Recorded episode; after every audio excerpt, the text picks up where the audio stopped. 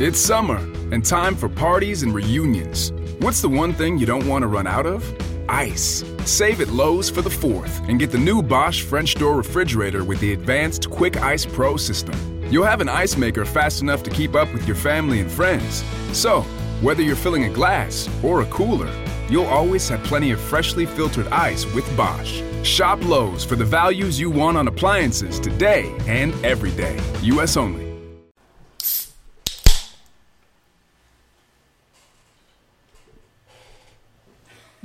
Nossa, Cezinha, pelo Você quer fazer um glubi glubi glubi, é?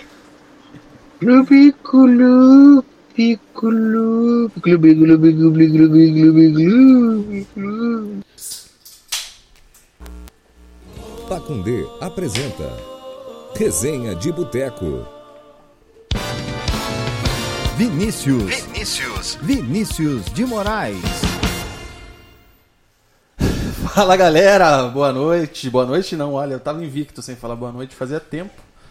Fala galera, tudo bem? Está começando mais um programa Resenha de Boteco. Hoje é dia 17 de junho de 2019. Neste momento, 20 horas e 13 minutos. Hoje estamos no estúdio Ayrton Cordeiro, no complexo Pacundê de Comunicação, para mais uma edição do podcast mais ousado do Web Rádio Mundial. Ousadinhos que somos, começamos o programa com o Gloob Gloob do Rafu. Um abraço, Rafu, que está sempre nos prestigiando. O Mug se arrepiou, inclusive, com o áudio. Tudo Oh. bem, Mug? Tudo bem, Vina? Graças a Deus, chegamos mais uma segunda, mais um resenha de boteco e vamos lá. Derrubando Bera.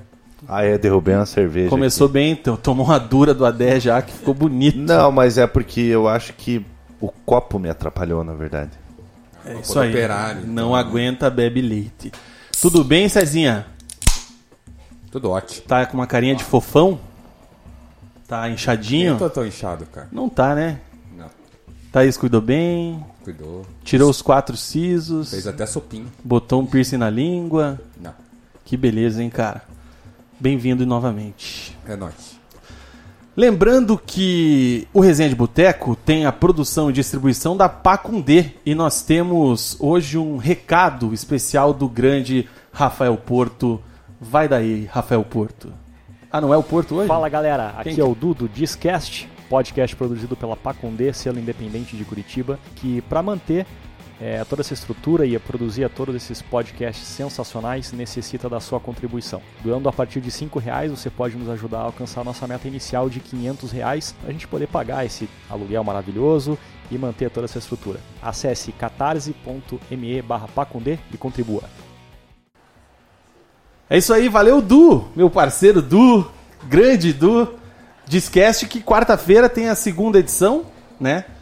É, juntamente com o Sherme e com o Lucas, né? Que são os três integrantes do Discast. Dessa vez o tema é a segurança da informação na internet. Toda quarta-feira o lançamento do Discast inédito. Amanhã temos também o lançamento do CastCast.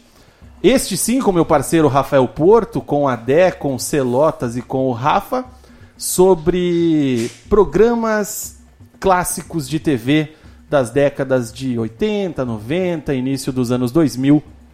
Programa aí que deve ser muito engraçado e muito interessante. Então, amanhã fica a dica, CastCast, terça, o Discast, quarta, o Podcast sai no sábado, né? Vocês lançam sábado? Podtrets. E é isso. Temos um convidado hoje, como não poderia de- deixar de ser muito especial. É, Ele que é ex-integrante da equipe da Transamérica Esportes, era o famoso estagiário, né? Que infelizmente a lei não autoriza os anos e nesse momento está desempregado. Nosso parceiro André. Fala Andrezão, beleza, cara? E aí, Vina, tudo certo? Maravilha. Honra Tá participando aqui com vocês. Levanta o microfonezinho assim, isso. Foi? Aí, agora sim. Sem costume, né? É, você nunca Dois trabalhou em rádio? né? Nunca viu o microfone?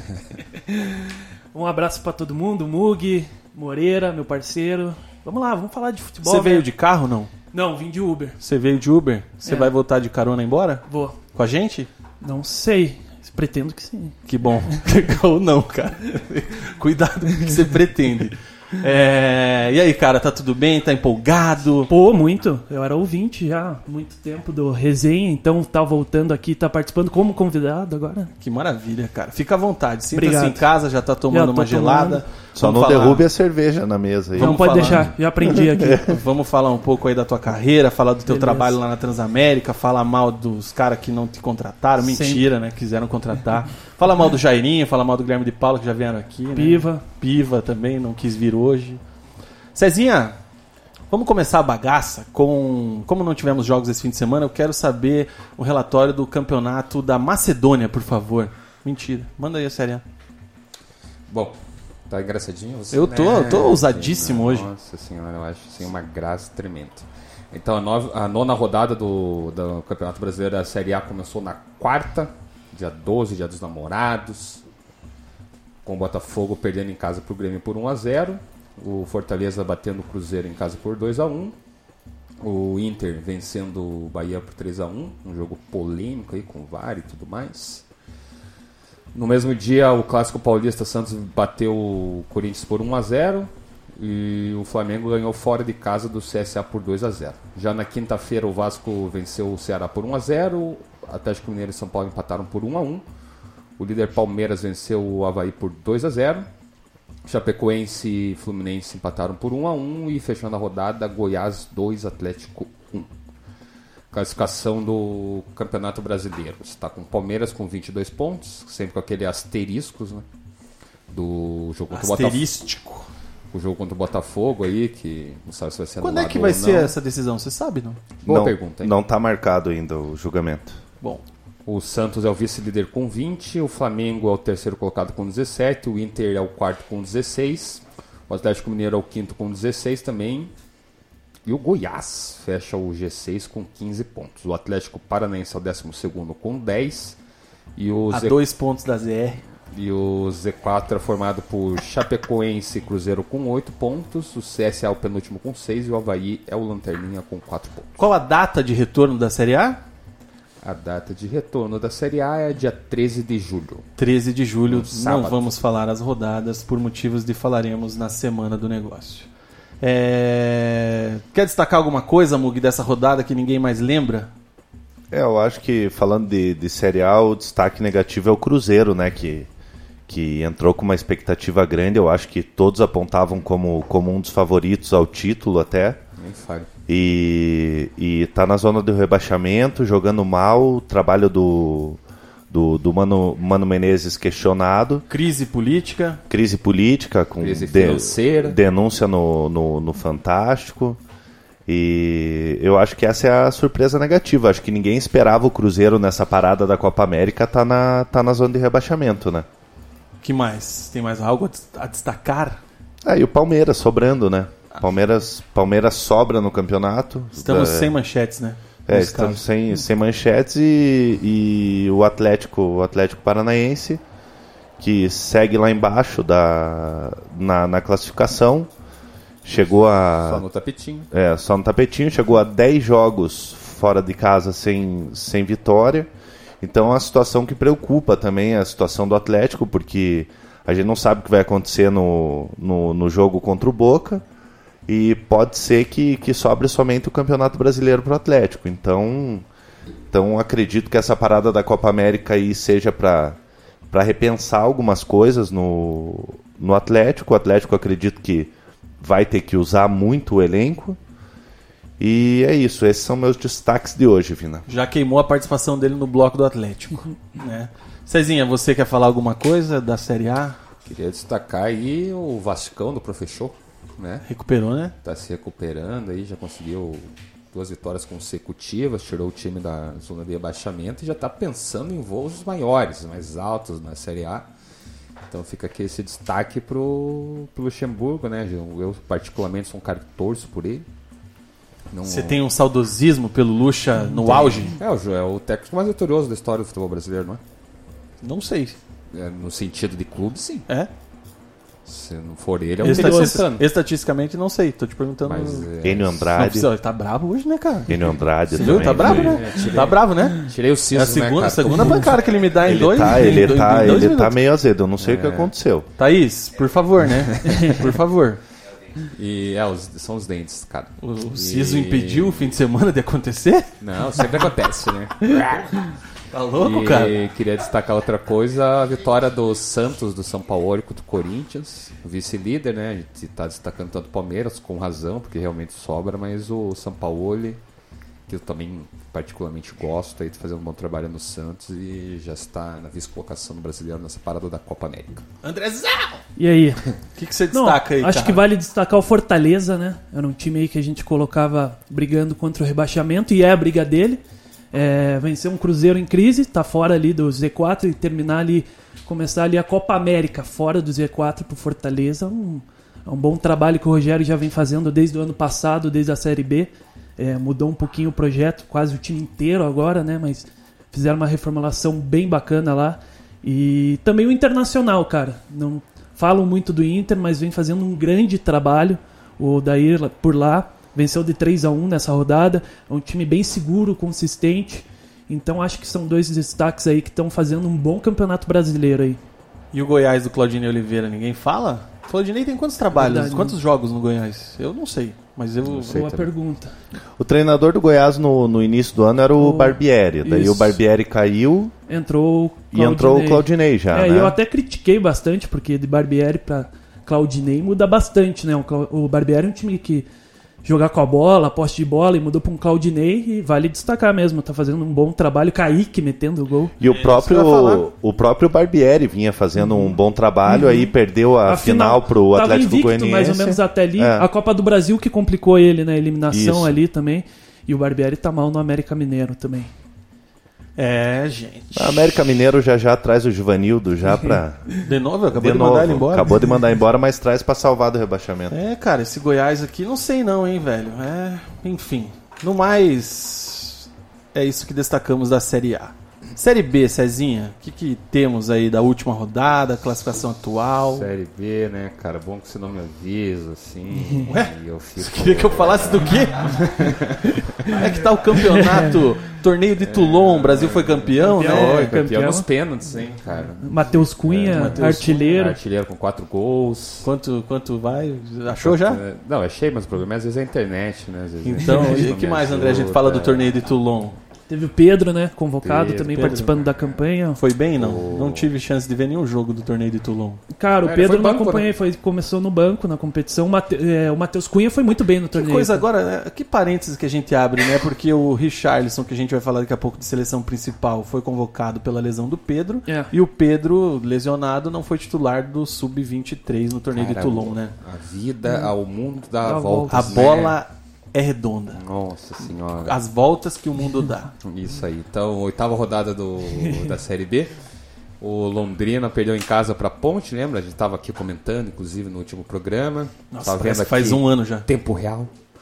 O Vila Nova ganhou do São Bento de 1 a 0 Figueirense bateu o Botafogo de Ribeirão Preto por 2 a 1 O Brasil de Pelotas perdeu em casa para o Criciúma por 1 a 0 O Bragantino venceu o América Mineiro por 2 a 0 O Oeste bateu a decepção, vitória por 3 a 0 O Atlético Goianiense venceu fora de casa o Cuiabá por 1 a 0 O Coxa bateu o Guarani fora de casa também Jogando por 1 mal. a 0 Paraná, pelo mesmo placar, venceu o Operário em casa e no mesmo placar de 1 a 0 também. O Sport bateu o CRB. A classificação é o seguinte: RB Bragantino com 19 pontos, Botafogo Ribeirão Preto com 16, o Londrina com 16 e fechando o G4 a Ponte com 15. O Paraná é o sétimo com 13, o Coritiba é o nono com 12, o Operário é o primeiro do, G4, do Z4, né? Abrindo aí a zona de abaixamento com 7 pontos. O América Mineiro tem 5, o Guarani também tem 5 e o Vitória é o Lanterninha com 4 pontos. Se o Paraná tivesse ganho do Guarani do Oeste, era líder, né? O famoso C, né? Como sempre. E é na mesma data aí que volta também a nona rodada, dia 13 de julho. Daí eles devem mudar pra domingo, sábado, terça. Vamos desmembrar a rodada, né, cara? Aquele jeito sim. É... que, que a gente fala de Série B aí, cara? O Londrinão tava ganhando, levou a virada em casa, né? Mas ainda tá Exatamente. bem. Paraná e Curitiba, campanhas semelhantes. E o Operário, um Acho que beijo dá pra até pra destacar a Ponte Preta, né? Porque até aquela vitória com o Paraná, ela tava meio desacreditada e engatou aí uma- algumas vitórias, acho que foram três consecutivas e entrou no G4 com Efeito 15 pontos. Roger. com 15 pontos. É, o Sport também, que é um time que tá, que tá convivendo com é, situação financeira, financeira meio complicada, tá toda uma crise política também, né? Teve vários presidentes aí nos últimos anos, é queda de um e o que assume cai também, enfim. Mas já tá ali colado já no G4 também. É, o Sport tá pagando a conta do, daquele elenco que montou anos atrás. Diego né? Souza, É, Michel André, Bastos. é. Marlo- Marlone, enfim, vários. E acho que. E o Coxa, né? Acho que venceu fora de casa, quase um milagre. Não vai queimar a tua participação do bloco do Coxa também. Mas só isso mesmo. É, o que chama atenção aqui é a ZR com três times que são, aquele barulhão desenvolveu de volta. E alguém deu um toque em alguma coisa no microfone. Aí. É, a ZR hoje com três times que quando começam o campeonato você imagina que vão brigar, né? Que são América Mineiro, Guarani e Vitória, né? É, o mas, Guarani acho que não tanto, né? O- Mas América Mineiro e Vitória, sim. mas quando a gente fez lá as previsões da, de quem cairia e de quem subiria, eu até citei o Vitória. Citei o Vitória que o, que o Vitória seria rebaixado. Porque o Vitória não vem bem desde o, desde o Campeonato Baiano. Uma crise política, uma crise interna também muito grande no, no Vitória. E quem tá lá é o Tencati, né? Não sei se Por não. enquanto, não, né? É, por enquanto. Não, não sei até quando que, quanto que dura. E eu acho que o, o Vitória entrou numa, numa areia movediça aí que vai ser muito difícil de sair. É, o time, não, o time é, é fraco demais. E, e em meio a essa crise aí, é, a gente sabe que é, que é dali para baixo. É, é, o Vitória é um, um forte candidato a cair para a Série C. E aí, Andrezão, o que, que você destaca dessa série B? Concordo Tirando o nosso trio. ali. É, o, Trio não. o Vitória também, eu vi assim também, já no estadual já estava com uma crise, como ele falou, é, não só bem interna, como externa, torcida, clube, agora com áudio sendo divulgado do presidente falando aí de alguns jogadores, de G2. Então, Falou do G2? O que, que ele falou do do G2? G2. Conta pra Do gente. peso, né? que não tá tão bem fisicamente, assim, uma coisa só- nova só na um carreira detalhe dele. aqui, o Dalk, que tá na escuta, falou, avisa o Mug que o Tencati já caiu, é o Osmar Loss. Nossa, Isso. Mug, você tá muito Não, mas é, hein, cara? pergunta pro Dalk quando que Mas- caiu. Faz uma semana mais ou menos que eu ouvi essa, eu lembro dessa notícia. É, então, não, não acompanhei essa, essa Foi notícia. 20 de Obrigado, maio. Dalk. É, aperta o F5. 20 Fala de do maio da G2 que o Adé gosta. Ele, então o presidente do Vitória falou um pouco do peso dele, né? Que tá um pouco acima do peso. Ele também o Zé Ivaldo, né? Ele falou até o, o, o percentual de gordura, falou, coisa assim, falou. né? Do Zé Ivaldo também. No áudio. Cara, tá uma crise tremenda lá. E já tava meio que, como o Mugi falou ali no estadual, já tava isso. Agora com o Osmar Loss não tá conseguindo Eu- também jogar bem. Era aquele cara que era do Atlético, né? O, o presidente do Vitória, que É, mandou os áudios, né? O Paulo Carneiro. Paulo Carneiro. Saudoso Isso aí. Paulo Carneiro. É, então tem essa crise. Eu acho que o Bragantino, né, o principal destaque aí, fazendo uma grande Série B, vai ser difícil alcançar ali pela diferença que já tá abrindo. Claro, tem tudo a questão do dinheiro entrando, mas é um projeto bem estruturado, né? A gente teve o Coxa ali com o maior orçamento ano passado, que a gente vai falar também, e que não teve esse projeto que o Bragantino está conseguindo colocar em prática. É. O próprio, o próprio Botafogo também, vindo da Também. Série C, tá lá em cima, lá consolidado no, no G4. É muito cedo ainda, mas igual o Cuiabá, por exemplo, o encanto acabou, né? Já tá um ponto É. da ZR. É. E tava no G4 até esses dias, né? quebrando, né? Que eu falei que iria fazer uma série B tranquila, Começou não ia bem, cair. né? Ah, mas já eu tá- acho que a Série B é complicada, É cara. que os jogos que a gente viu do, do Cuiabá, o, Cuiabá tinha um time bem, bem entrosadinho, né? Até contra o Paraná jogou bem. Contra o Coxa também, deu, Também, um, deu um sufoco Também, aqui. era pra ter sido empate aqui. É. Finalizando o tabelão do nosso programa, Cezinha, amanhã nós temos seleção brasileira feminina e masculina nesta ordem. Quais os horários, adversários? É, Uma seleção feminina, bolão. Contra quem que joga?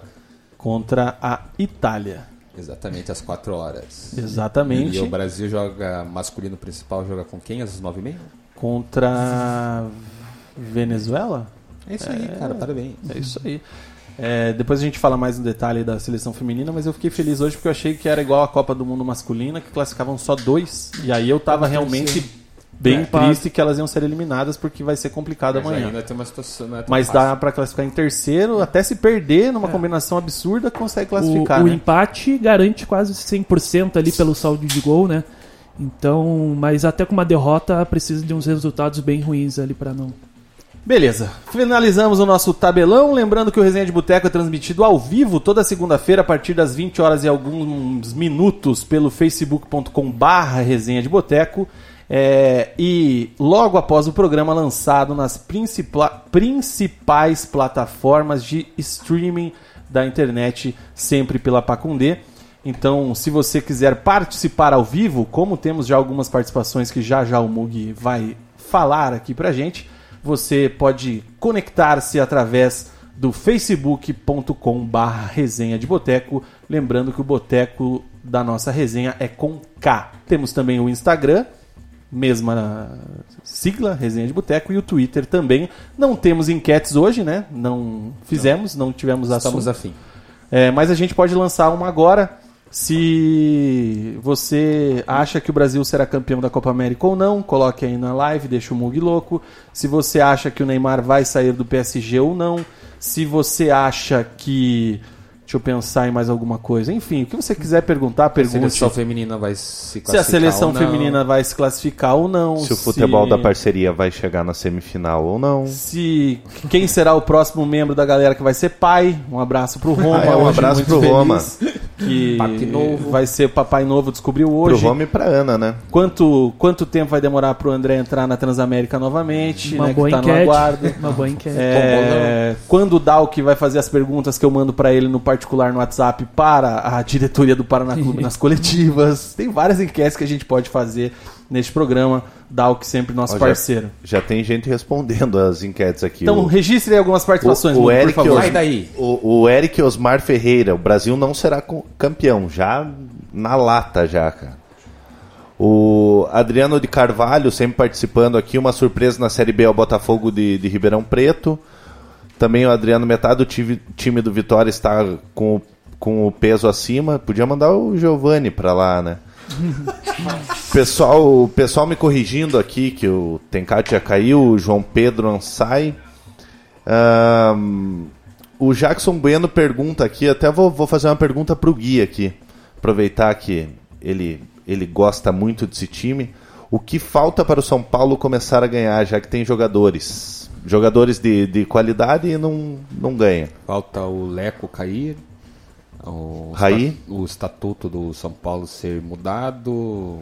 Parar de, de ser um clube que foi exemplo para virar chacota, né? Porque quem manda no clube é, são os conselheiros. Que, que, Falar até meio rápido, acabado se emocionando.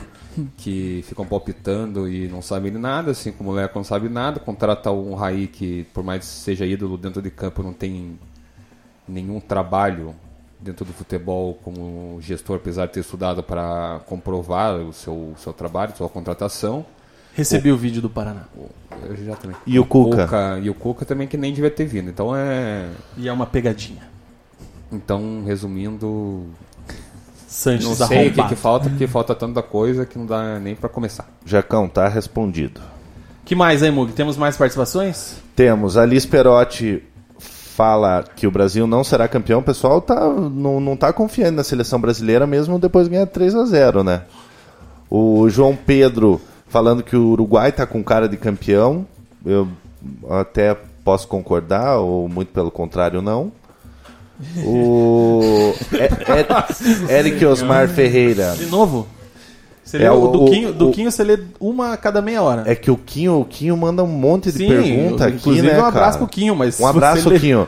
Chama ele, vamos chamar ele pra vir aqui. O, o- a Jéssica Miranda, registrar a participação dela aqui. A, a Bia, gostei dos copos. A gente gostou mais ainda, viu, Bia? É nóis. Aqui é nós. Obrigado pela caneca também. A primeira dama, Thaís Kloss, tirou o siso, não come e a fome deixa ele brabo. Tá explicado. ele tá sem comer. Te entendo. Sim, cara, é triste ficar sem comer. É, tem uma pergunta aqui do, do Luiz Carlos Ferreira. Até vou, nós quatro aqui podemos responder. Dos técnicos da, da- dessa nova geração, quem a gente contrataria? O Sênio, o Thiago Nunes ou o Carilli? Se você fosse o dono de um clube, quem você contrataria, Vina? Depende muito do contexto, mas eu Depende hoje do acho clube que também, é né? depende do, do clube, contexto de investimento, Futebol da torcida. parceria. Eu contrataria o Thiago Nunes. Gui. É, eu também traria o Thiago Nunes, mas coloco o Senna ali num patamar É. parecido pelo que ele fez e vem produzindo. Mas o Thiago Nunes com certeza tá um passo acima de todos ali. É, eu concordo com vocês também. Também é, contrataria o Thiago Nunes. E acho que essa volta do Carilli pro, pro Corinthians, ele, ele tá cada vez mais caindo de patamar. Ele não consegue dar padrão pro, pro Corinthians, então acho que ele deu uma, uma estagnada ali. Então acho que unânime aqui, né? Todos, todos iriam Unânime. do Thiago Nunes. Registrar também aqui que temos hoje Pedro Igor, que jeitinho, né? É Irmões, tudo bem? tá aqui. Tô pro jogo! Até que enfim. É, ele, ele é participativo no grupo, mas aqui tá com vergonha. Aqui tá com vergonha. Vamos falar de coisa séria, como se esse programa fosse muito sério. Hoje é o seguinte, vamos falar do nosso trio de ferro. É, Na seguinte situação, vamos fazer um balanço, né? Quase ninguém fez, não vi nenhum jornal fazendo nada do que, que a gente viu aí, principalmente dessa primeira parte do Campeonato Brasileiro, é, contratações, a performance dos técnicos, os times em campo, torcida, diretoria, enfim, o que vocês quiserem discorrer aí sobre os clubes. Vamos tirar 2 a 1 um para ver qual clube começa? Não. Vamos começar com quem tá na primeira divisão, é melhor, né? O Atlético Paranaense, que o Cezinha falou ali que está em 15º na classificação, 12º na Não, o classificação. segundo tá o Curitiba, né? E tá pelo que a gente está percebendo nos últimos jogos aí fora de casa, Décimo segundo, né? tropeçando, a torcida tá mais desconfiada do que nunca, na minha opinião. Até acho que alguns exageram um pouco. É, e eu queria ouvir aí dos amigos ousados qual a análise que vocês fazem no cômpito geral desse início de Série A, Libertadores, já que o Atlético está disputando. Sim, o- essa derrota pro Goiás com certeza não estava nos planos do clube, muito menos da torcida, né?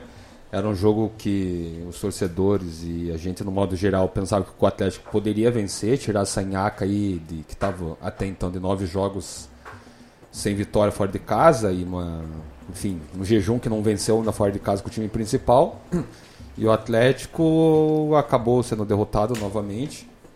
O próprio Thiago Nunes falou que foi a pior partida aí na, na gestão dele à frente do Furacão Primeira, principal. primeira partida que ele teve um discurso mais É, ríspido na coletiva, né? crítico, assim, Negativo, assim. É. Até te vi Crítico é a palavra, boa. Ríspido não. é, alguns comentários, o Atlético dominou a partida e tudo mais. Aquele modelo do Atlético que tem mesmo, né? De às vezes normalmente fazer um jogo bom fora de casa, mas o outro time aproveitar as oportunidades e acaba vencendo.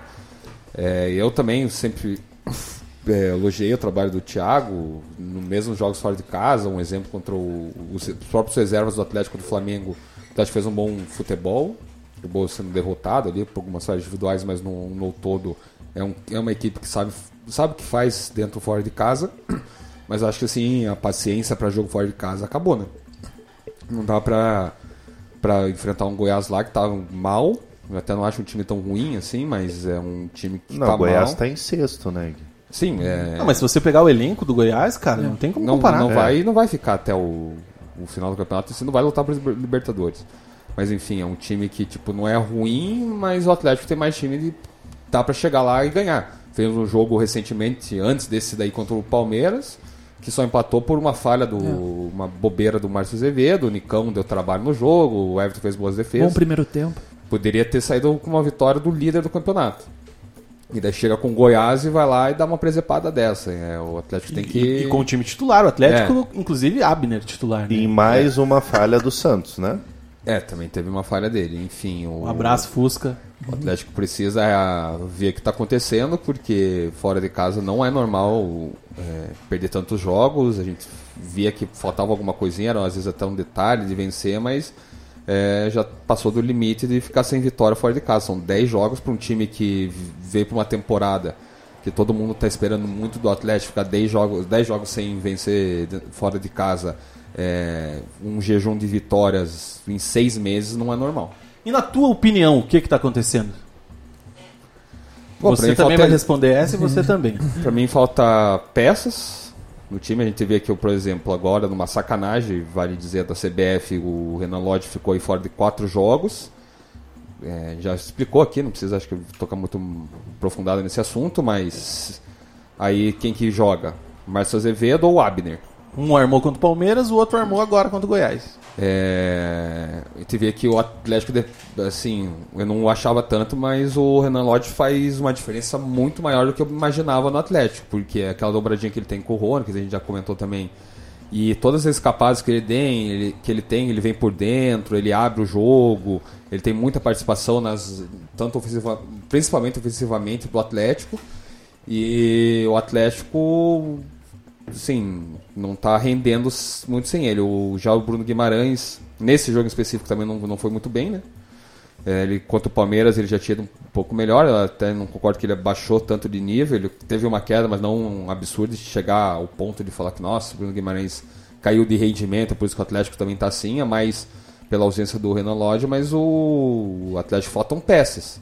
Se o Atlético quer ter um, um elenco vencedor ou lutar por algumas coisas, que eu acho que tem um time titular agora com essa ausência do Renan Lodge e uma provável saída dele, vai sentir muito se o Atlético não fizer algumas contratações assim, pensando mais, mais alto. O próprio Thiago Nunes falou que vai ser sofrível. Não vai dar. Mug, que, que, qual que é a sua opinião sobre isso, cara? O que, É, que eu- falta pro Atlético ganhar fora de casa? Eu concordo com o Gui. é, em relação a- ao elenco, faltam peças de reposição. Por exemplo, você, a gente sabe que. A gente até comentou em outros programas que você substituir o Renan Lodge não é tão simples assim. Você vai trazer quem? Vai trazer um, um Alex Telles, que são jogadores do nível do, do, do Renan Lodge hoje. É esse tipo de jogador. É, então, é, só, que, só que dá para você qualificar um pouco mais. Você não pode, não pode continuar com um Abner no, no, elenco do, no elenco do Atlético. O Abner jogou ano passado no Coritiba, a gente não consegue entender como ele foi vendido pro, pro Real Madrid. Mas é que tá uma pegadinha que tem gente que não sabe. Desculpa te interromper. O Abner, ele não foi vendido pro Real Madrid. O Abner, ele era do PSTC emprestado pelo, pro Coritiba e o PSTC fez uma negociação dele com o Real Madrid. E aí ele tinha opção de compra se ele fosse muito bem e tudo mais. Não foi, infelizmente sofreu várias lesões no joelho. O joelho dele é bichadaço, coitado do menino. E aí o Real Madrid não, não, não exerceu o direito de compra dele. Então, é, esse é um tipo de desinformação que pesa na cabeça do menino. Todo mundo acha que ele deitava na base do Coritiba, ia bem, mas não era esse fenômeno que muitos pintam. Porque daí ele foi pro Real Madrid, dizem que ele foi vendido e não é essa realmente a verdadeira história, e daí pesa na cabeça dele. Não é, ele. Então, agora. Ma- Mas aí que tá, ele, ele foi um jogador que, que frequentemente era convocado para as seleções de base é, e, e não mostrou qualidade no, no, no profissional até agora. E, e outra coisa que eu acredito que esteja acontecendo com o Atlético, quando o Atlético vai jogar fora de casa, já é a falta de confiança. Como o time já está há 10 jogos sem ganhar fora de casa, você já entra pressionado. Sabe, pô, a gente precisa tirar isso, precisa tirar isso de, de não ganhar fora de casa e acaba atrapalhando, não consegue, não consegue entrar com uma tranquilidade para vencer os jogos fora de casa. André, dentro da tua experiência também, daqui a pouco você vai falar da tua carreira, formação e tudo mais, mas você é um analista de desempenho também. É, o que que, que que você identifica do Atlético? O que que você acha que pode estar acontecendo para essa queda de rendimento absurda é, fora de casa? Vai falar, conta presentes. Conta pra gente. Não, essa é da parte da, da carreira dele. Então, eu entendo que essa parada pro, pro Atlético é bastante importante para identificar o que acontece na questão de desempenho fora de casa. A gente tem um Atlético dentro da Arena da Baixada, com o ambiente da Arena, que consegue desempenhar um futebol. A gente viu o Atlético e Fluminense 3 a 0 assim, sem dar nenhuma chance pro Fluminense. É, e eu acho que passa muito pelo que o Mugi falou, a falta de confiança, a parte mental do time dos atletas. Quando você vai para um jogo fora, é, com esse receio que o Atlético já tá de 10 jogos sem vencer, na hora de arriscar um passe mais difícil ali na frente, um passe ali, por exemplo, do Bruno Guimarães, que é o cara que faz esse, essa, esse passe-chave do Atlético, na hora de tentar arriscar ali uma subida para pressionar melhor o adversário, isso pesa, essa questão de estar essa pressão. Tanto que a gente viu contra o Flamengo, é, que o Atlético ali conseguiu fazer um jogo bem justo contra o Flamengo, estava com uma equipe mista, né, reserva, E, cara, chegou uma hora que assim eles não conseguiram mais. É, o Flamengo ali com três bolas alçadas na área ali conseguiu matar o jogo, assim. E você não via sinal de reação em ninguém ali pronto pra ter uma rea- é, reagir ali, sei lá, o Rony entrando, fa- fazendo alguma jogadinha pelo lado. Eu acho que passa Alguém muito segurando a pela- bola, né? É. Eu acho que passa muito pela essa falta de confiança. Por isso que eu digo, o Atlético nesse momento fora de casa, o importante é vencer, não é o jogar bem, porque uma vitória vai dar essa confiança pro jogar bem fora de casa também. Então, o Atlético tá precisando vencer aquela vitória de qualquer jeito. Contra a Chapecoense, o Atlético fez um jogo seguro, muito bom o jogo do Atlético. Léo Cittadini jogou muito bem. O Atlético fez um, um jogo muito bom contra a Chapecoense tomou um gol num erro bobo. Então, eu acho que passa muito por essa falta de confiança.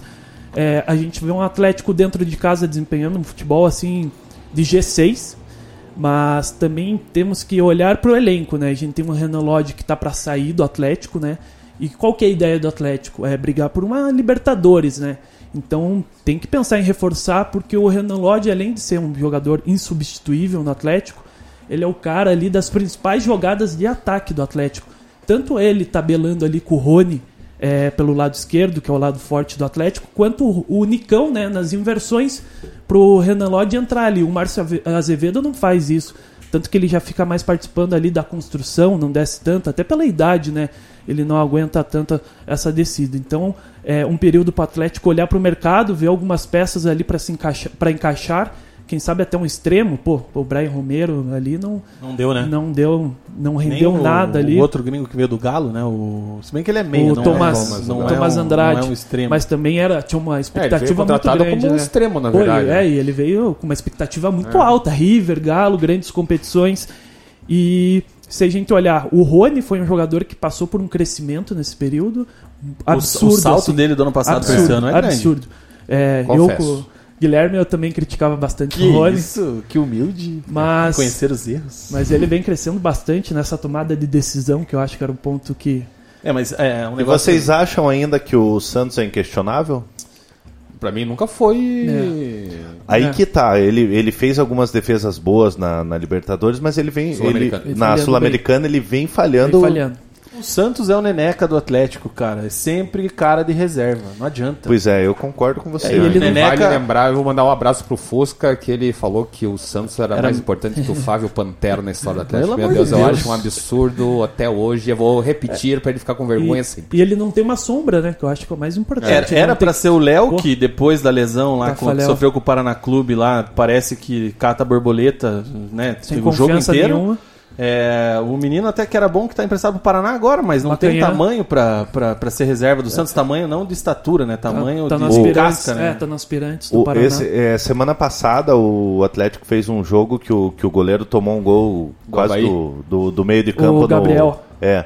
E o Furlan até falou que não, não tem goleiro nem na base do Atlético para você fazer uma sombra pro, pro Santos. Não tem ninguém que, que É. tenha qualidade para assumir a posição. o ali. Caio aí já mostrou que não, É. não Não, dá é pra difícil, confiar. cara. É É difícil. Você perde um goleiro que é convocado para a seleção brasileira, medalhista olímpico e tudo mais. É. Aí você acredita no Santos, que teve chance, base e tudo mais, mas nem quando o Santos era goleiro do Sub-23 ou aspirantes, ou queira você chamar como quiser, ele não era aquele cara inquestionável. E- Pá, os caras.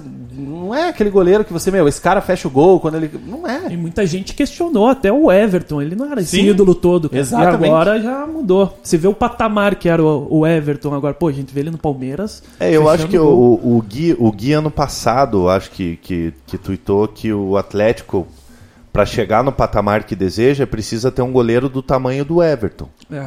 Um goleiro que, que com, com experiência, que, que passou por seleção brasileira, tudo. E não o Santos ele não, não inspira Confiança confiança, cara. É, é, tem isso. E do Abner, só pra fechar da minha parte, eu vi dois jogos dele no aspirante desse ano, cara. No primeiro foi no Atletiba, não jogou nada, e no segundo contra o Goiás, na- ele saiu no intervalo do jogo. Então, cara, eu não entendi muito bem o que, que foi essa confiança, se foi nos treinos, mas no aspirantes, que já é uma equipe ali de transição, Um nível né, mais de- baixo, né? que você tem que mostrar um potencial pra estar lá em cima, ele já não apresentou credenciais pra estar E nesse ele, e ele seria emprestado para disputar a Série C Juventude. pelo, pelo Juventude. Eu É, não não sei o que, que aconteceu, o que não é foi. porque eu acho que ele ainda é do PST. Tem algum esquema que eu acho que ele ainda é do PST. Do O empresário PSTC, dele é né? bom, cara. Daí seria um empréstimo do empréstimo. Seria uma coisa, uma confusão. No tempo. André, quantos anos você tem? Eu tenho 22. Então novinho. você também não viveu. Saudades. Na época do Orkut, nós Ah, um tínhamos. Eu, eu tinha. Participava de uma comunidade, não sei se vocês também. O nome da comunidade era Empresário do Fernando Diniz. Porque o Fernando Diniz, jogador, cara. eu tinha ele- o empresário do Doni. Essa veio depois, inspirada na do Fernando Diniz. Porque o Fernando Diniz, jogador, só jogou em time grande e, convenhamos, né? Nota 6. Ah, mas ele. Eu não, Não, achava ele um mau não, jogador. pelo Ele jogou Deus. Palmeiras, Fluminense, Paraná. Flamengo, Paraná. É, cara, e falando nessa parte de é, pressão, responsabilidade por jogar fora de casa e conquistar o resultado, não ter talvez uma maturidade para segurar o resultado, aonde é que está o papel, ou onde é que talvez esteja falhando é, Thiago Nunes e daí depois Paulo André, que além de jogador, atleta, é dirigente, é, Lúcio Gonzalez, próprio Marco Ruben, que é um jogador muito experiente. Quem mais? O Thiago Heleno, que até esses dias estava jogando, é um dos pilares Ah, de liderança Nicão, do né? Já tem um. Ah, mas é que o Nicão ele acertou a vida dele agora há pouco tempo, né? Antes ele era aquele jogador, o Beto Cachaça, assim. Então, esses caras que seriam- teriam que ser os, os- os líderes, os, os líderes positivos do grupo. O- esses caras não estão Não, falhando? o próprio, na opinião de vocês? o próprio o Jonathan também não consegue Jonathan, jogar. Jonathan. Até o Gabriel Airoso fala aqui, falando, a gente tá falando de lateral esquerdo, mas a lateral direita tá Madison. triste também. O Madison, pô, o, o, o, o Furlan ama o Madison, né? Tá, volta pro Que- foco da que- pergunta. Não, sim. Ma- mas estamos falando do. Estamos falando em relação a- aos laterais do Atlético aqui. É, é- eu- o Gabriel tem razão, que, que tá, tá feio dos dois lados mesmo. Sim. Prossiga. É, o, assim, eu acho que os, Acho que deu, deu B.O. no microfone de novo aí, alguma. Aí. os É o meu, experientes tô aí, é o- realmente, pra mim também tá faltando um pouquinho de papel. É claro, a gente não tá no dia a dia lá, a gente não vê como que eles se comportam. Ninguém quer tomar o gol no último CT, minuto, né? Mas assim, pô, desde quando você era pequeno, eu sabia que o jogo do Atlético, jogo do Atlético, não, jogo depois dos 40 minutos não existe mais, acaba o jogo, às vezes até um pouquinho antes. E o Atlético com vários jogadores assim, é, meio rodados até, né? E com experiência, acabam levando esses gols que foram determinantes, assim.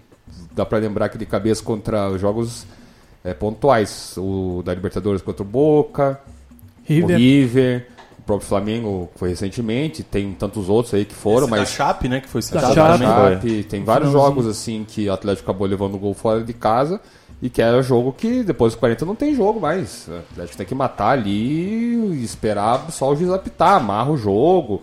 É, não é nem entrando da catimba, mas é ser, não ser burro, né? Ficar com a bola. Não ser Segura, juvenil, acabou, né? esconde a bola. É, Não, é- lembrando que o, o Lúcio nunca tá em campo gente- nesses momentos, né? Porque ele sempre sai É, antes. e- Exatamente. E, vai lembrar que eh, pegando assim alguns jogos assim, a gente via os meninos eram mais experidos que os jogadores Mais experientes, calma, né? eles eram mais calejados, assim, eram mais inteligentes no jogo.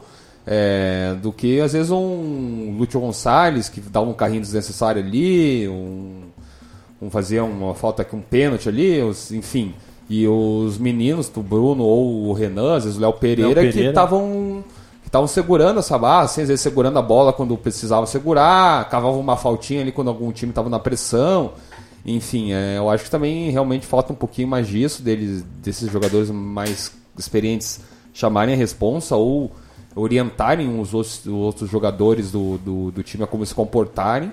Eu acho que também vale isso um diálogo com o próprio Thiago Nunes. Acho que o Thiago Nunes vai ter que fazer esse mês aí, ver o que, que ele que, que ele se resolve. O André falou muito bem que ele vai ter que identificar o que está acontecendo com o Atlético. Tem um mês para isso, porque não é normal o Atlético, que é um, não é um time que tem só piá, e é um time que já está acostumado com, com jogos assim mais decisivos, grandes. Então não pode ficar levando gol de, de bobo assim. É, o Atlético nesse ano, é, nesses seis primeiros meses, que é um ano mágico para a torcida, né? É, perdeu um, um primeira posição pro, pro Boca lá, a gente pode entrar no mérito aqui, que foi, teve um pênalti não dado, enfim.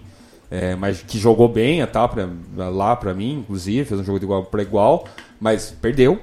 Lá e perdeu a primeira posição do grupo. Enfim, vai, e por isso vai enfrentar o Boca novamente.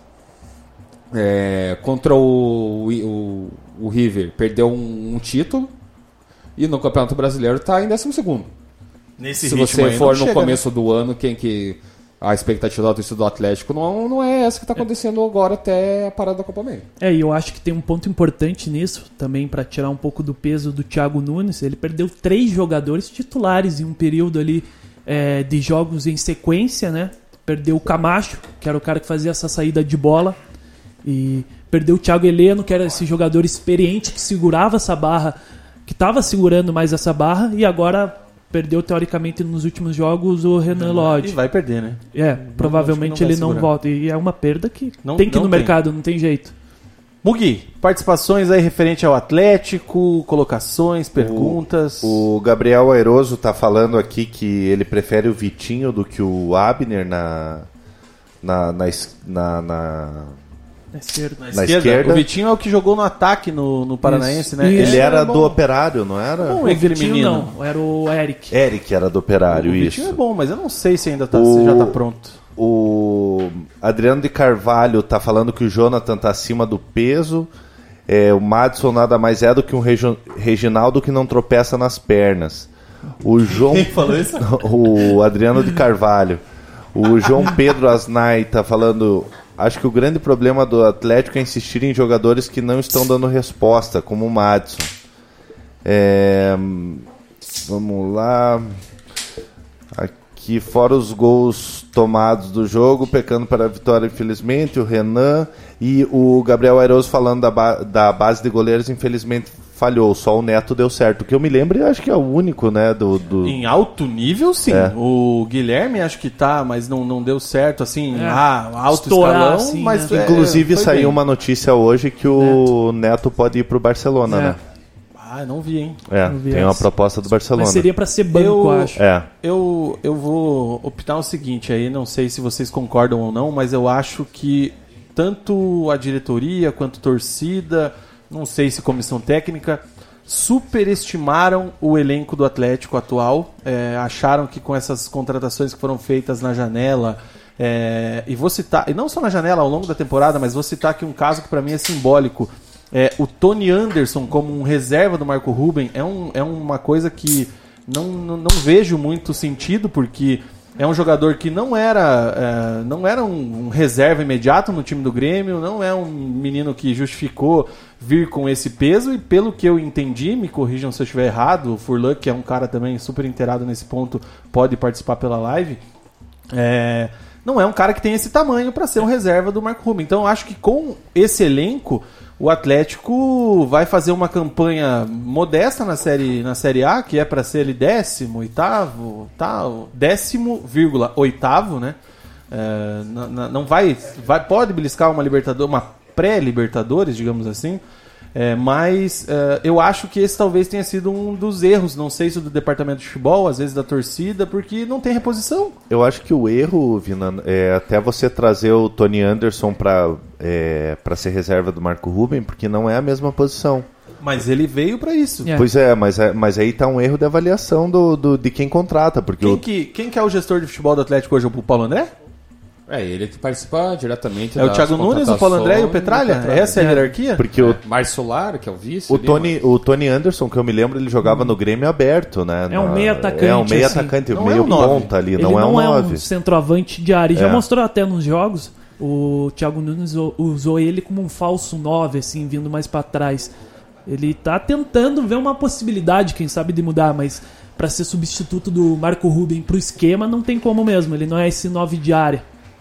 É, pra Então- mim, como a gente tinha comentado no programa anterior, é, esse mês, além do Thiago Nunes identificar qual que é o problema do Atlético nesses jogos fora de casa e, claro, manter o bom desempenho dentro de casa, é um papel fundamental é na janela, né? O- e, o- e isso inclui o próprio Paulo André, porque provavelmente o Paulo André que vai tentar é, negociar esses atletas aí para essa vinda. O Thiago Nunes falou que não espera tanto Eu muita também não. coisa, né? Ele falou que espera uma coisa pontual aí é, para vir e a gente imagina que seja realmente um centroavante, né? Para ser pelo menos o falando em banco do- Bobô, né? Bo- é, o, um centroavante para ser banco do Marco Ruben. É, eu acho que para as alas aí tem que ver o que o Atlético vai pensar, porque assim, o, O Renan Lodge provavelmente está de saída. Eu até trouxe aí na semana passada a informação, na sexta, né? Ontem eu trouxe a informação que na sexta o Atlético já avisou o banco para pedir para o valor do euro ser fixado no, de sexta-feira. Depositou um valor de calção ali. Então não sei qual é o clube que o Atlético está negociando, que, qual são os valores de uma saída, mas é para o Renan Lodge, não é para o Bruno Guimarães. É, hoje surgiram notícias que, Do que o Lyon, está né? querendo o, o Renan Lodge, o Atlético de Madrid, que era o principal é, Interessado. interessado Mas na, o, na o, Lyon, o Lyon vai levar o Felipe Luiz, não, não, Não, vai? não, nada Só certo. propostas. É. né? É, enfim, então a gente tem que esperar um pouquinho, ver. Às vezes, a própria Gazeta esses dias falou que foi, acho que foi o Zenit que fez É, uma proposta tá pro, que ninguém estava sabendo, ele fez eles recusarem, enfim. Eu não sei realmente qual que é o clube, mas é um, mais um indício do que as negociações aí estão meio avançadas. Claro que até sendo uma assinatura de contrato tudo pode ir por água abaixo, meio lá, mas é mais um indício aí que o Renan Lodge está de saída. É, e a gente sabe que ele, o Atlético não vai achar alguém do nível dele para substituir e vai apostar num Márcio Azevedo que não está bem, um Wagner que nem para os aspirantes está rendendo. É, então é muito vai depender do, do que o Atlético vai se vai usar esse dinheiro de uma venda aí já se vai investir forte num, num time para tentar que, que o Atlético vai almejar se quer uma Libertadores mesmo querendo uma Libertadores tem um 11 agora sem um Renan Lodge provavelmente mas vai precisar de mais do que isso para lutar por uma Libertadores Tem que mudar o esquema, fecha a casinha ali do lado esquerdo, enfim, um mês aí pro seu Thiago Nunes trabalhar, porque é aquela coisa de Cês- que ninguém é insubstituível, me desculpem, mas nem sempre Você sabe funciona. quem eu talvez iria atrás? Talvez porque eu não sei se, se ele já, já fez os sete jogos no, no Campeonato Brasileiro. Eu acredito que não, porque ele é reserva do, do Egídio.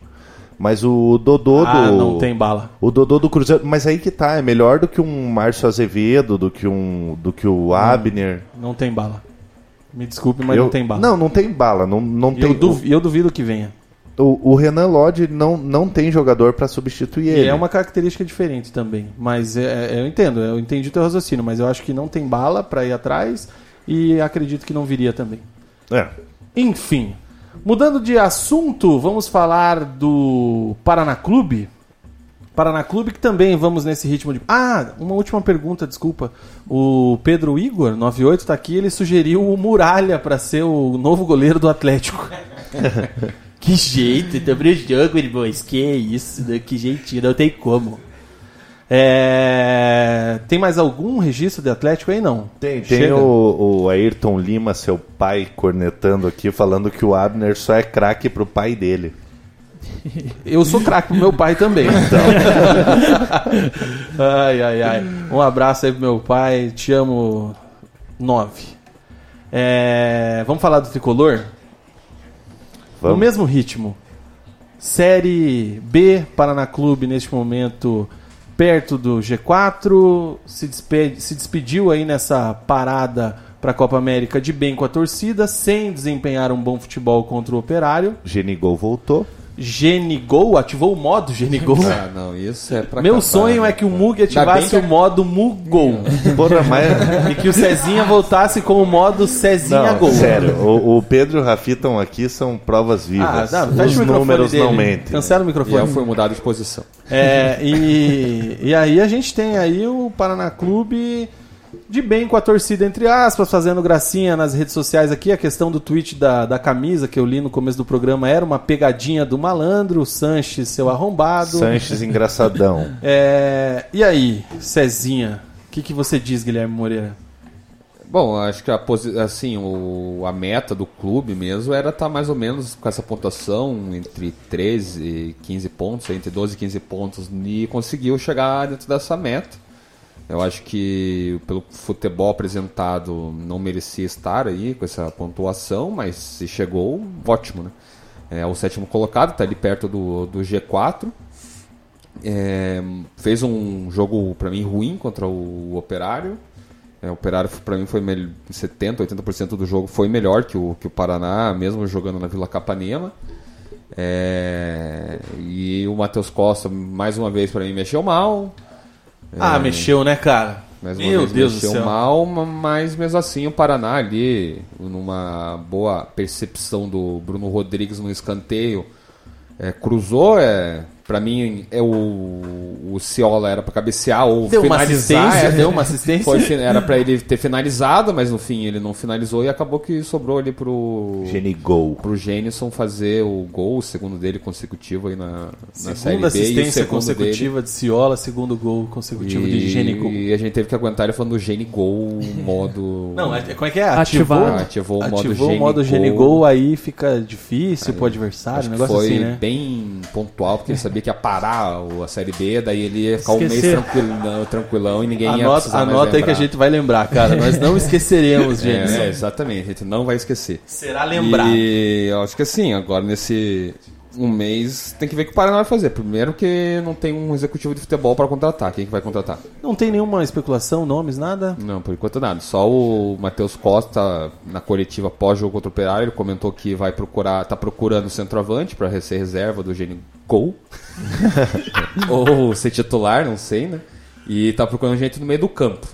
É, provavelmente o meia ali, né? Já que o, temos o quê? Só o Matheus Anjos como meia de ofício. Centralizado ali, né? Que podemos colocar o João Pedro ali. É porque o, ali. o menino se machucou. Mas ele era atacante, né? O que se machucou. O, é, o, é, Marlisson, né? Não, ele é centroavante. É, então não tinha um outro não- meia, não. né? Tem o Alesson, o Alisson. Meu sonho era que o Warley, Varley, não sei como é que é. Meu sonho era que o Varley virasse o que eu esperava que ele virasse. Ah, da base, sim, mas não vai. É, enfim, estão procurando as posições do meio pra frente só. Eles estão é, achando que o Ciola e o Sueli tá bom pra direita, que o, Guilherme Juninho foi Santos bem. E o Juninho tá bom pra esquerda, a zaga, pelo jeito pra eles tá bom também. E estão procurando só mais ofensivamente aí opções no mercado. É, para mim precisava de gente quase todas as oposições, mas né, eu deixo o Você Paraná também é meio utópico, né? Vamos ser honestos, que, né? que, que, que o Paraná, tanto o Matheus Costa tá falando que tá esperando ver o que, que o Paraná vai fazer de saídas e entradas. Johnny Lucas, qual, qual o andamento do negócio aí? É, mais uma vez o Paraná tá tentando que a expectativa é vendê-lo, vender né? ele. Porque ele, ele entrou no jogo, foi muito bem. Depois Entrou da bem. entrada dele, o gol saiu. Mas não. ah, ah, Cara, que, que vergonha tá passando a diretoria do Paraná Clube É, com a história do Johnny Lucas, né? três jogos na temporada inteira. Como o cara quer valorizar um jogador pra vender bem se o cara joga três vezes no ano inteiro? Primeiro que foi a, a viagem lá de quase um mês pra Europa, que aceita duas propostas, fala para o pessoal do clube que tá vendido, daí chega lá o jogador não quer. É, duas vezes, foi em uma, não aprendeu com a primeira, não fez na segunda. Aí deixa meio encaminhado com o Braga, né, pra, pra esse meio do ano, mas pelo jeito também não, não vai ser. Mundo Árabe lá, disse que fe- procurou o clube. Parece que o querendo- empresário agora procurou ele. é, e, tá, e eles querem colocar ele no, no futebol ali da Espanha, da Itália, enfim, mas ele não tem. Até por não jogar, quem que vai querer contratar um Milan, uma Inter? uma- vai ser um time médio pra clube de pequeno transição pra- É, vai ser um Não, clube que tentar que- um Verona da vida. É, um- tem que ter calma, né? um Não é assim. Atalanta ou Não, é porque Espanha, a expectativa um era essa. No, no- no final da Série A falava assim: Arsenal 50 milhões. Atlético de Madrid. Aí, de repente, porra, agora tá pra fechar por 3? Pelo amor de Deus, cara. isso aí é piada. Isso aí é enfim, brincar com a cara do é, torcedor. o- acho que também muito do que o Paraná vai planejar pro restante do ano passa por essa possível venda, do, do Johnny Lucas. Se conseguir vender, vai ter dinheiro até o final do ano, aí pode ser que traga aí mais, mais peças até melhores do que tem, não só para para manter ali, ter algum reserva, assim, acho que às vezes até para ser titular. Se não conseguir, até porque não tem quem que vai contratar, vai ser o Leonardo Oliveira que vai ficar batendo de porta em porta, ah, quero tal jogador. Dá pra ver que Não negocia tem bem ainda, né? Exatamente, não tem essa manha. E o Paraná então precisa primeiro achar um executivo de futebol e dentro desse executivo de fu- futebol ver se a diretoria consegue vender o, de fato o Johnny Lucas para ver o que que faz. Enfim, já tá para mim atrasado porque já acabou e faz mais uma semana o- a Série B. Não tem nada aí planejado pela frente, não tem nenhuma venda encaminhada e não Você tem que é um o executivo. cara das fontes, não recebeu nada ainda, então, né? Tá difícil. tá?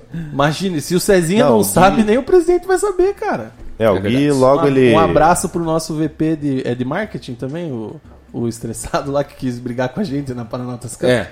Não, ele não é mais nada lá. Disse que vai voltar aí pro clube, mas ele era vice-presidente do clube. Não é mais nada? Não é mais nada. Parabéns, Leonardo Oliveira, pela decisão. E assim que der, o Gui dá o furo aqui pra, André, pra gente. e o que, que você diz Então, aí do tricolor? Eu acho que o Paraná passa muito por uma pergunta. Qual que é o objetivo do Paraná nessa Série B? Na vida, eu Na pergunto. vida também. Eu sempre É. levanto essa bandeira. Quando começou a competição, quando trouxe o Matheus Costa, eu não achei que era a melhor opção ali no mercado.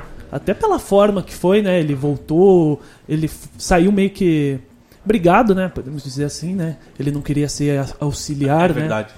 Então eu não o enxergava como a melhor opção para estar à frente do Paraná, preparado para esse Paraná.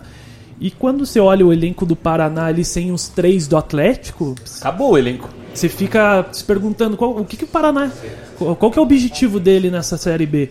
E quando trouxe esses três jogadores, mudou de patamar. Mas eu vejo esse elenco do Paraná ali para ficar tranquilo na tabela. Então eu acho que terminou muito bem pro objetivo, a expectativa, né? Realidade do Paraná, eu acho que terminou muito bem ali essa parada para a Copa América. Não acho que é um time para brigar pelo acesso. Acho que para meio de tabela e fazer uma série B segura ali. É, se quiser pensar em acesso, precisa mesmo definir é, o que, que eu quero nessa série B, que tipo de jogador eu vou buscar ainda. É, eu acho que o Gênison a gente bate muito, mas o gol deu confiança pra ele, né? Para essa sequência. Não sei nem se essa parada é positiva ou não pra ele, né? Ele tava no momento em alta. E, tem jogadores interessantes, até o, o próprio Guilherme Santos, que vinha fazendo o jogador acho mais regular do Paraná e nessa sequência de jogos. Mas você olha ainda um Éder Ciola, mesmo estando fazendo ali Cresceu muito, as é. críticas fizeram bem.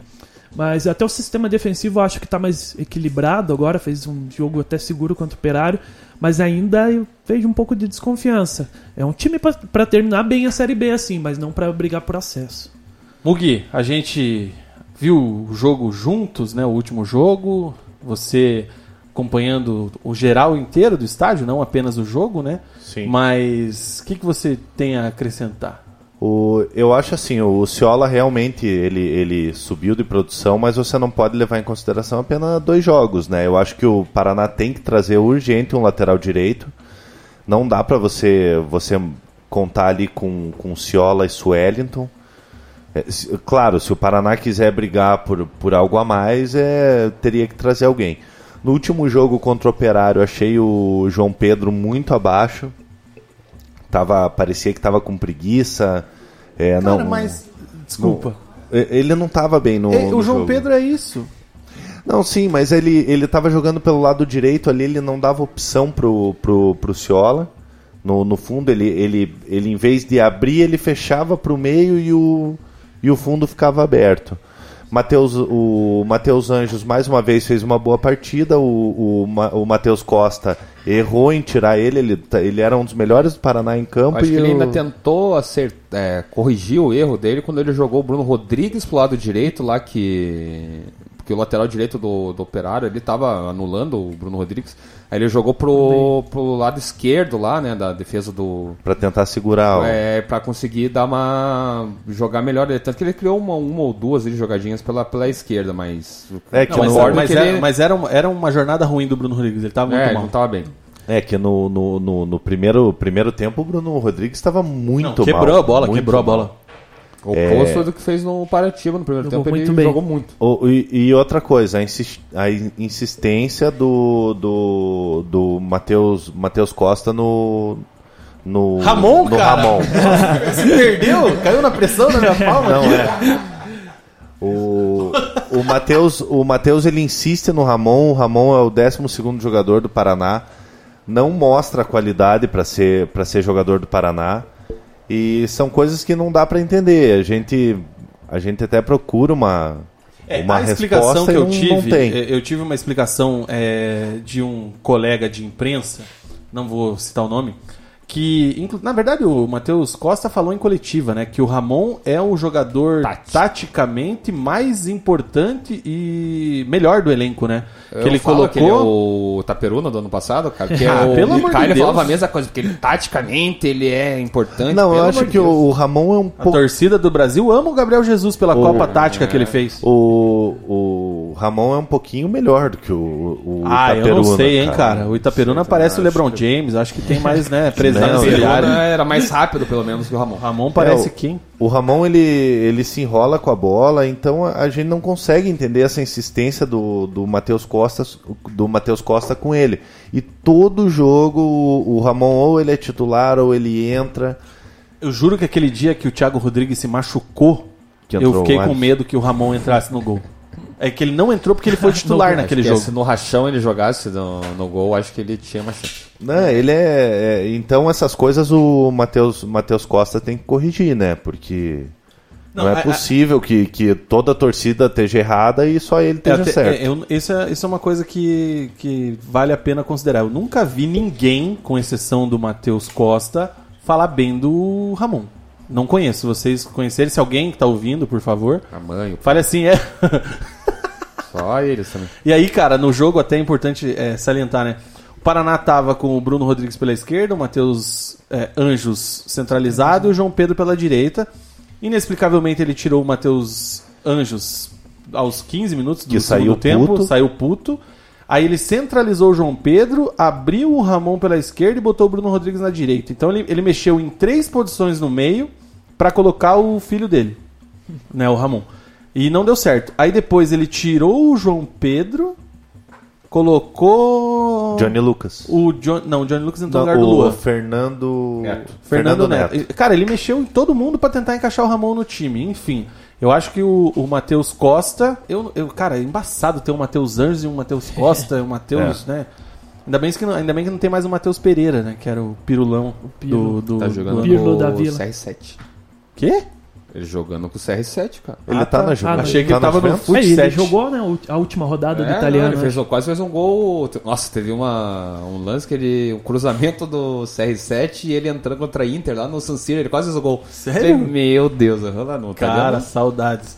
É, então o senhor Matheus Costa precisa se encontrar nesse ponto, porque um pouco daquilo que o André falou agora há pouco, eu acho que quando a diretoria trouxe o Matheus, esperava, confiava muito na famosa química dele por relação ao acesso, à torcida, e ele veio com esse discurso, ah, na Vila ninguém ganha, porque a gente Paranismo. subiu, Barari Bororó. Se a gente lembrar também do término né, da Série B, o Paraná quase que bateu na Sim, trave não, ali, se, né? se tivesse Mas mais uns na 3, 4 época, jogos a ali, falava, cara. não, mas duas rodadas o Paraná não subiu, tá ligado? Então, e, e aí já, já duas, três, o tropeço contra o Oeste, o Matheus saiu xingado. Então, essa pausa, acho que pro Paraná é excelente. O alemão até não viajou né, no jogo seguinte. O alemão ainda tem Deu um contrato problema. com o Paraná? Tem. Tá o alemão é um cara que seria uma peça importante pra fazer uma sombra pro Gênison ali, né, cara? Pô, eu sei Saulo. Branco. O Ale- Esquecer a cachaça, acho que sim. Ah, mas você bebe e faz gol. Bom, em ele não recebe o que 2013. Ele recebe, né? O alemão tava onde? no- ele era reserva do CSA, é. daí jogou o Paulistão Ituano, pelo Ituano, né? E, enfim. E tá treinando. Não, Ah, deve. se ele tá emprestado pra alguém, deve estar aí. Não, ele acabou o contrato dele lá, ele tá. Ele tá no, ele tá não, aqui? não no Paraná, mas ele tá com contrato sem. procurando Como que rumo. o cara tem contrato e não tá fazendo nada da vida? Eu vi que ele tava assistindo Paraná e É, Ponte é, lá em Campinas. Lá em Campinas. Sério? Aham, lá no estádio do do Paraná, inclusive. Nossa, alemão, vamos dar um rolê, cara. Eu sou teu fã, velho. Pelo amor de Deus. Joga demais, cara. O Cezinha não vai poder jogar semana que vem na Paranassas Cup. O alemão pode ser uma sombra pro Mug. Ah, mas não chega, né? Minha sombra tá aqui, Pedroca. Pedroca é um Então, bom pro reserva. jogo. Tá Ô, pro jogo. Mug, tem participações aí do referentes ao Paraná? Temos Clube? o Renan, que eu não vou arriscar falar o, o sobrenome Não, dele. porque esse realmente é de complicado. Porra, esquisipieca. Nossa. Aí você falou do mesmo jeito. Ramon é o líbero pro Matheus pro Matheus Costa. É, realmente. O problema do Ramon é a bola. Todo mundo tá concordando aqui o que a gente tá, tá falando do, do Ramon. O Adriano de Carvalho pergunta por que o Fernando Neto é reserva no Paraná. Porque ele é fraco. Simples assim. Mas é mais fraco que o Ramon, que joga em todas? Não, mas o Ramon o- é ele diferente. seria na. É, que daí o. Depende, o, o Dado usava mais ele até, às vezes, de volante, né? E agora ele, Pra o, saída o de bola, Matheus Costa jogando mais Eu de vou- extremo, né? O que Que que até porque aconteceu? ele joga de extremo também. Qual foi o canto da sereia do Fernando Neto? Paraná Clube 4, Foz do Iguaçu 0, na terceira ou segunda rodada do Paranaense, que eu e o Celotas assistimos juntos na reta do relógio. E aquele Paraná deitou e rolou, e Rodrigo e Carioca, e. Cara, nem lembro, mas os caras deitaram. E aí o Fernando Neto, dinâmico pra caramba. Aí ali foi o canto da sereia dele. Cara, não é jogador pra ser titular, principalmente como volante. Ele pode. Eu, eu acho que o Fernando Neto vai acabar virando se ele permanecer, porque eu acho que. Não sei se ele vai permanecer no clube após a parada. Ele vai acabar virando reserva do Matheus Anjos. É, É. hoje ele é reserva do Itaquina. Então, mas eu acho que o Luan, que bate até na mãe, Ah, meu, vai ach- ganhar espaço. Ixi, Ah, é, não ele falamos do Luan, né? Eu achei ele bem no, bem no Mas ele só dá porrada. verdade. Mas é Então, o volante que pô, precisa pra Série B. Ah, pelo amor de Deus, não, não dá um pa... Ele é pior que o. Domina, o Luiz ele- Otávio pra. Sabe não quem toca que, nem pro lado. Ele sabe nem quem toca. que eu citei no, no jogo? O Luan me lembra, claro, guardado as devidas proporções. Olha a comparação que eu vou fazer, meu irmão. Só que assim, Kanté. pra mim o Só um Luan... minuto, só um minuto, só um Não, minuto. agora eu quero falar. Não, só um minuto. só um minutinho. O Luan me lembra, guardado as devidas proporções, o Leandro Donizete, cara. Era só porrada, desarma. Cara, ele deu uns 3, 4 carrinhos no joelho dos, dos malucos do operário e levou um amarelinho só, só isso. Se ele fizer só isso, na frente da zaga, ele vai melhor que o Luiz Otávio. Só que o problema é que nesse jogo foi a escola dos dois, os dois primeiros Sim, volantes. aí não dá, porque o Luiz Otávio não sabe, não sabe criar. Então, é, se o seu Luan conseguir dar porrada o jogo inteiro sem ser expulso, numa dessa o Fernando Neto entra de segundo. Aí pode ser uma opção, porque o Itaqui não me convence. Ou se o Johnny Lucas Mas não o Itaqui- bem no o Johnny Lucas chegar é titular absoluto. Mas o Itaqui não vai sair do time. O Itaqui é o capitão do time, tem a confiança do, do, do Matheus Matheus Costa, então acho que o Itaqui, é- Itaqui não sai do time, não. Eu não sei. Eu acho que se o Johnny Lucas permanecer e tiver condição, é titular absoluto. Até aproveitando aqui do falando do Johnny Lucas, o Everton Santana Fontoura fala que o Johnny Lucas tem futebol para jogar no mercado da Europa. É, da, da base do trio da capital é a melhor revelação dos últimos dois, três anos. Pô, tem Renan Lodge. Calma. Calma, né, Everton? é. É, é muito bom, mas. E ele tá com um ponto de interrogação, né? É, ele, tá, ele é uma incógnita É, hoje em dia. então não. Deu uma exagerada. Às vezes é parça, né? Johnny Lucas, inclusive, é lá, da, lá de, do SIC, né? É, grande Johnny. Vila. Vila Nossa Senhora da Luz. Que mais, Mug, temos aí referente a Paraná Clube? O Eric Osmar Ferreira, nosso participante mais assíduo, disse que é qua- Vamos o- fazer um combinado? Não fala o nome, o nome do meio e o nome final do cara. Fala só o primeiro nome. Isso, eu não vou mais falar os sobrenomes. Ele fala que o que o Ramon, o Ramon não, o Luan é o gatuso das araucárias. Ah, é. Que isso? O Quinho Pega tá bebaco, velho. esta comparação. Que mais? Por enquanto é isso, Vina. O pessoal falando Éder Ciola, nunca critiquei. O pessoal tá empolgado com os dois últimos jogos do, do Éder Ciola. Espera voltar, tenham calma, gente. Ai, ai. Quer passar as enquetes aí? Você fez enquete? Mas É claro, né? Aqui Você botou no é- Twitter? Aqui é dinâmico. Então vai. É, O Brasil vence a Copa América? Interrogação. Sim, Nossa, 37%. Não, 63%. E o Brasil Vou voltar pra dar uma zoada aqui. Se classifica na Copa do Mundo Feminina? Sim, no sufoco, 51%. Sim, com vitória, 19%. Não, 30%. E é isso aí, essas são as duas enquetes, só que eu criei. Andrezão, fala um pouco pra Opa. gente aí da, da tua carreira. Você, infelizmente, aí teve que sair da Transamérica por relação de contrato trabalhista, É. né? Qual que, conta, É. conta pra gente a tua história. Então, uma história que tá começando ainda, né? É, eu fiz faculdade de jornalismo, né? Em 2015 comecei. Eu trabalhei no Jornal do Ônibus de Curitiba, não sei se Aonde você vocês estudou, conhecem. cara? Estudei no Centro Universitário PET, perto de Boa. casa. E daí Pô, eu fiz. Jornal do ônibus, hein, cara? Me acompanhou há muito tempo na minha Então, vida. é, meu primeiro Existe estágio foi Jornal lá. de ônibus? Acho que Ah, existe, acho que cara, mas existe. era uma estrutura bem. Me arrependo um pouquinho. cara. Mas vamos lá. Obrigado pelo espaço, Fábio. Precisava falar, tava uns 5 anos por aí. Daí depois fui pra Central Press, que é uma assessoria de imprensa, cara. Cláudio E lá. é, Stringari, do- que é tio do Bug, inclusive. o zagueirão, né? O Cláudio Marques. Deu Mug. É. Cara, e lá foi um espaço muito legal, porque foi tipo minha primeira exper- experiência de trabalho, assim, de tipo conviver com as pessoas, é, de ver como que é um dia a dia, assim, trabalhando num clipping, que é uma é que coisa meio trabalha chata. mesmo. É, como que trabalha? Bem, bem isso. Eu fazia um clipping que era uma coisa chata, mas ali me abriu portas, cara. É, ele tinha uma relação com o Rogério Afonso, né, diretor da Rádio Transamérica, e daí apareceu ali. é, eu tinha perguntado pro Cláudio é, para ele mandar uma mensagem pro Rogério, assim, só por mandar, que eu tava Que procurando ousado, alguma coisa, Pediu, né? Ah, quero Não, mandar falei, uma mensagem. favor. O, dire- o diretor da rádio. Eu falei, pô, manda uma mensagem pra ele, nem que consiga alguma coisa que eu não receba, só fique lá um estágio observatório, né, que fala.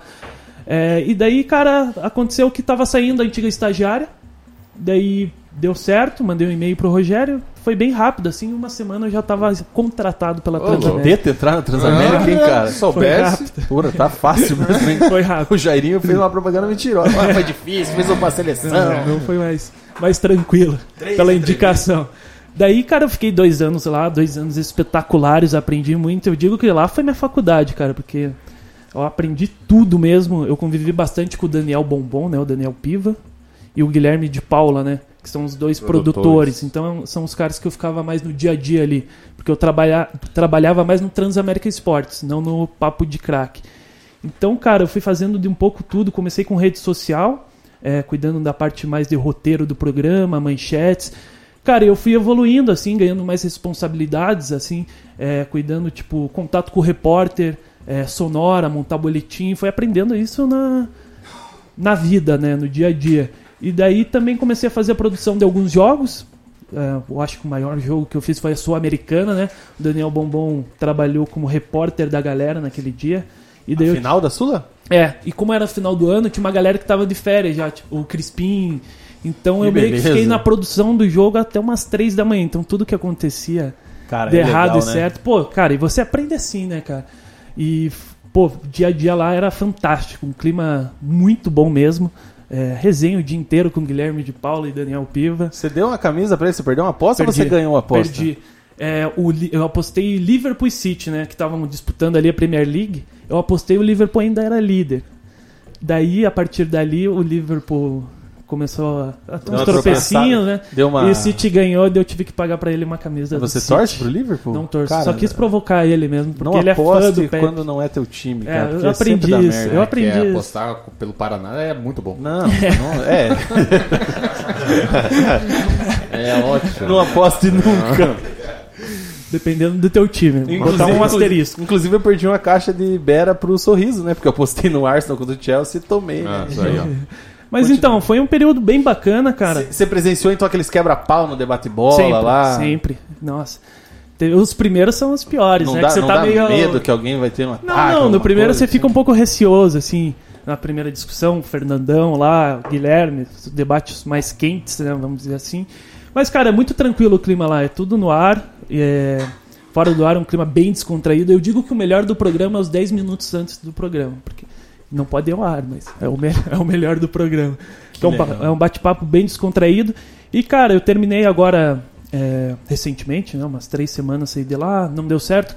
Acabou por não dando certo, mas eu aprendi muito no estadual, principalmente porque eles faziam bastante viagens, cara. E, e só pra você ganhou espaço, né? Começou a falar também, Comecei, né? Não só eu tinha um quadro produção, sobre cartola. Aquela merda Era Cartola, horrível, né? o quadro era horrível, as dicas Não, eram mas o ruins. Cartola é uma bosta Não, também. Ah, eu gosto. não, não. É divertido, é divertido. Não pode levar a sério, assim, Nossa, mas é divertido. de não, apostar um dinheirinho. Mas, cara, daí eu fui com esse quadro do Cartola. Daí, cara, as primeiras vezes no ar você fica meio seguro, assim, mas, cara, você vai ganhando ritmo. O ET, então, é um cara sensacional que foi me dando essa confiança também, sabe? De estar brincando ali, saber o momento certo também Ah, de e- entrar. E eu via principalmente a questão do Cartola, a interação do Faquinello com você também, pra deixar também. à vontade, claro, né, cara? É, no começo eu ficava né? muito preso. Daí os comentaristas também me ajudaram nisso, o Guilherme participando. É importante essa interação, principalmente quando tô começando, né, cara? Era minha... E na Transamérica, com uma audiência absurda, cara. Qualquer coisa que você falava é, era uma repercussão muito grande, então tinha todo esse cuidado. Eu Pegou estudava mulher muito. por causa disso, não? Porque tá na Transamérica? Cara, algumas. Aí Ó, sim, ficou cara. até vermelho, ó. Vai ter que pegar, né, Ficou até Pô, vermelho. Aproveitar o período, né? Chegava na, na- chegava na balada, chegava lá no... Como é que é o nome daqueles churras lá que tem na... Aqueles churras de faculdade, porra, me esqueci. o Costelada. agora. Costelada, pá, eu sou É, eu tô nessa da- época ainda. Sou estagiário da Transamérica. Não, é, dá uma, a dá uma levantada na moral. Vamos embora, vamos. Então, beleza, vamos pegar ali o. Até ele o falou, ele falou do Guilherme mandar um abraço pro, pro Guilherme aqui, que ele tava, tava assistindo a gente Pô, o também. Guilherme tá? é um cara fantástico nessa passagem que eu tive. Eu digo que foi quase um padrinho aí que eu tive. Não conhecia ele. Imagino o que eles olharam pra mim quando eu cheguei lá no estúdio. Nunca tinham vi- me visto na vida, assim. O Rogério meio que me apresentou rapidão. Então foi um processo de adaptação muito rápido, cara. E o Guilherme foi muito importante nisso, até pela. Ele é um cara que eu tenho como referência né, nas, nas análises táticas. E o Daniel Piva, cara, um companheiraço também, ficava o dia inteiro com ele lá, comendo, falando besteira. E foi um cara também importante nesse processo aí todo. Maravilha. E os próximos passos? Tá entregando currículo? Pessoal Cara, todo muito. disponível no mercado? Muito. Pode passar o e-mail? Claro, fica à vontade, cara. Tem, tem LinkedIn, tem Medium, né? Que é o, do, o portal que os jornalistas escrevem também. Então, é, agora eu tô. Primeiro eu tava começando a estudar o que, que eu ia fazer, né? Sempre aquelas. Primeira semana depois, né? É complicada que se. Pô, eu me formei numa terça-feira, deu uma semana eu tava desempregado. assim. Bem-vindo ao clube. Ainda bem que eu comemorei a- Essa é a vida adulta. Do- é, jornalismo esportivo eu acho que é muito. É. Não é só no jornalismo, só. Mas daí, cara, eu comecei a fazer muito contato, né? A Transamérica me deixou com bastante bagagem pra isso. Até o próprio o Gui, um amigão que eu fiz aí nesse, nesse tempo. Daí eu comecei a mandar não só aqui em Curitiba, mas mandar bastante coisa e deu certo de eu estar fazendo um freela pro Yahoo. Daí eu tô fazendo Existe o alguns Yahoo ainda, Yahoo cara? existe. Isso, Yahoo Sport. Eu tô fazendo alguns textos históricos. Eu comecei domingo falando do Palmeiras, campeão de 99 Nem da era Libertadores. nascido, velho. É, tive que assistir bastante Você é jogo 99, do Palmeiras. né? Não, 22. 96. Ah, Nossa, tinha sério? três anos. Mas daí, então, é um trabalho de bastante estudo pra fazer né, esse texto, conversar com pessoas que também vivenciaram né, esse dia a dia. Então foi, tô com esse desafio aí que dá uma ajuda, né, para ficar no mercado e também tô no do Rico ao Pobre, que é um Ah, site sim. parecido com Redação em Campo que eu também trabalhei, Sim. que cuida, é, traba- é, trabalha no futebol em geral, suburbana, futebol amador. Interagi com o do Rico ao Pobre ontem porque teve um jogo São Joséense e alguém que eu não sei, não lembro, pelas acho. quartas de final do Série C, sei lá, do São Paranense. Joséense do Rodrigo Mancha, Então, né? aí tinha na escalação lá A, B, C, Rodrigo bababá, Camargo. Aí eu fui perguntar se era o Luiz Camargo, que era do Paraná aí, Aham. do Jotinha, Era uma... e, e o Rodrigo se era o Mancha. E sim, eram os dois. Eu falei, meu Deus. É, e eles fazem um trabalho bem legal, tipo, é, de acompanhar as categorias de base também. E em loco, né? Sim, Sempre sim, eu tô. O do Paraná eu fiz recentemente. Amadores, Paraná Internacional, né? amador direto. É um carro forte suburbano, Aham. amador. E até tô acompanhando bem os aspirantes de perto agora, indo em jogo. É tarde, né? Quem tá de folga, assim, fica mais tranquilo pra poder ir. Mas é bem legal o espaço que eles estão me dando lá. Tá sendo bem bacana. Também tô com al- alguns projetos pensando aí pra internet, canal no YouTube. E tem o MW Futebol, que é um espaço ali onde eu produzo as análises táticas dos times daqui.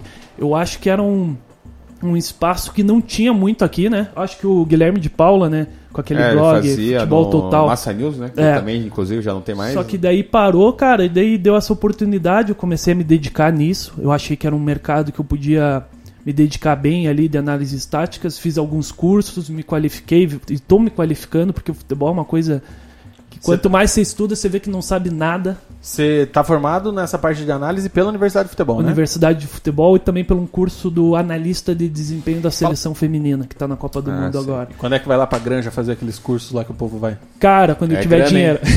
É, Tirar Quanto que é o licença Não, o-. É, Quanto que é o o de investimento? analista, acho que é, tá É, uns 3, 3 né? mil. Tá 3 e 3 O- mil o curso. É, É. e depende. Você tem que ter umas qualificações, É. né? Não é só fazer Mas esse o 3 curso. mil tá incluso. Você fica hospedado na Granja Não, quando você não, faz? tudo por fora. O Guilherme foi fazer um de analista de desempenho da base, o Guilherme de Paula. Também é, lá na Granja, daí tem toda essa parte por fora. Aí você É, fica. É uma semana que dura É, mais ou menos, só é. que não se hospeda na Granja. Você tem que se virar. Então é Aham. 3 mil mais hospedagem, deslocamento, É, e a Granja é uma região meio complicada, né? putaria. Assim, hospedagem. É. Então você gasta uma graninha, vai uma graninha beleza. mesmo. Mas Ah, eu penso. é um investimento. Sim, né? sim. É pensando na carreira, é um, Investe em mim. é um- Vai É um grande oferecimento Cereal Par, seguros de agricultura e tudo mais. É, cara, legal, André. Tenho certeza que você vai muito longe aí. Obrigadão. E a gente já já fala mais aí da tua carreira. Fechou. Vamos virar a página e falar do Curitiba, mas antes nós temos um recadinho do Rafael Porta. Fala galera, aqui é o Porto do CastCast. Tô passando pra lembrar que você pode ajudar os podcasts da Pacundê lá no catarse.me barra Pacundê. A partir de 5 reais você faz a sua doação e ajuda a gente aí a alcançar a nossa meta de 500 conto para pagar aqui o nosso estúdio e continuar fazendo os podcasts, beleza? CastCast toda terça-feira na Pacundê. Valeu! É isso aí, esse foi o recado de Rafael Porto sobre a Pacundê. Você vai escutar esse recado só nos podcasts no Facebook, você viu a gente, né? Coritiba, mesma toada aí do bloco anterior de Atlético e Paraná Clube. É, a situação do Coxa acho que é a mais complicada, né?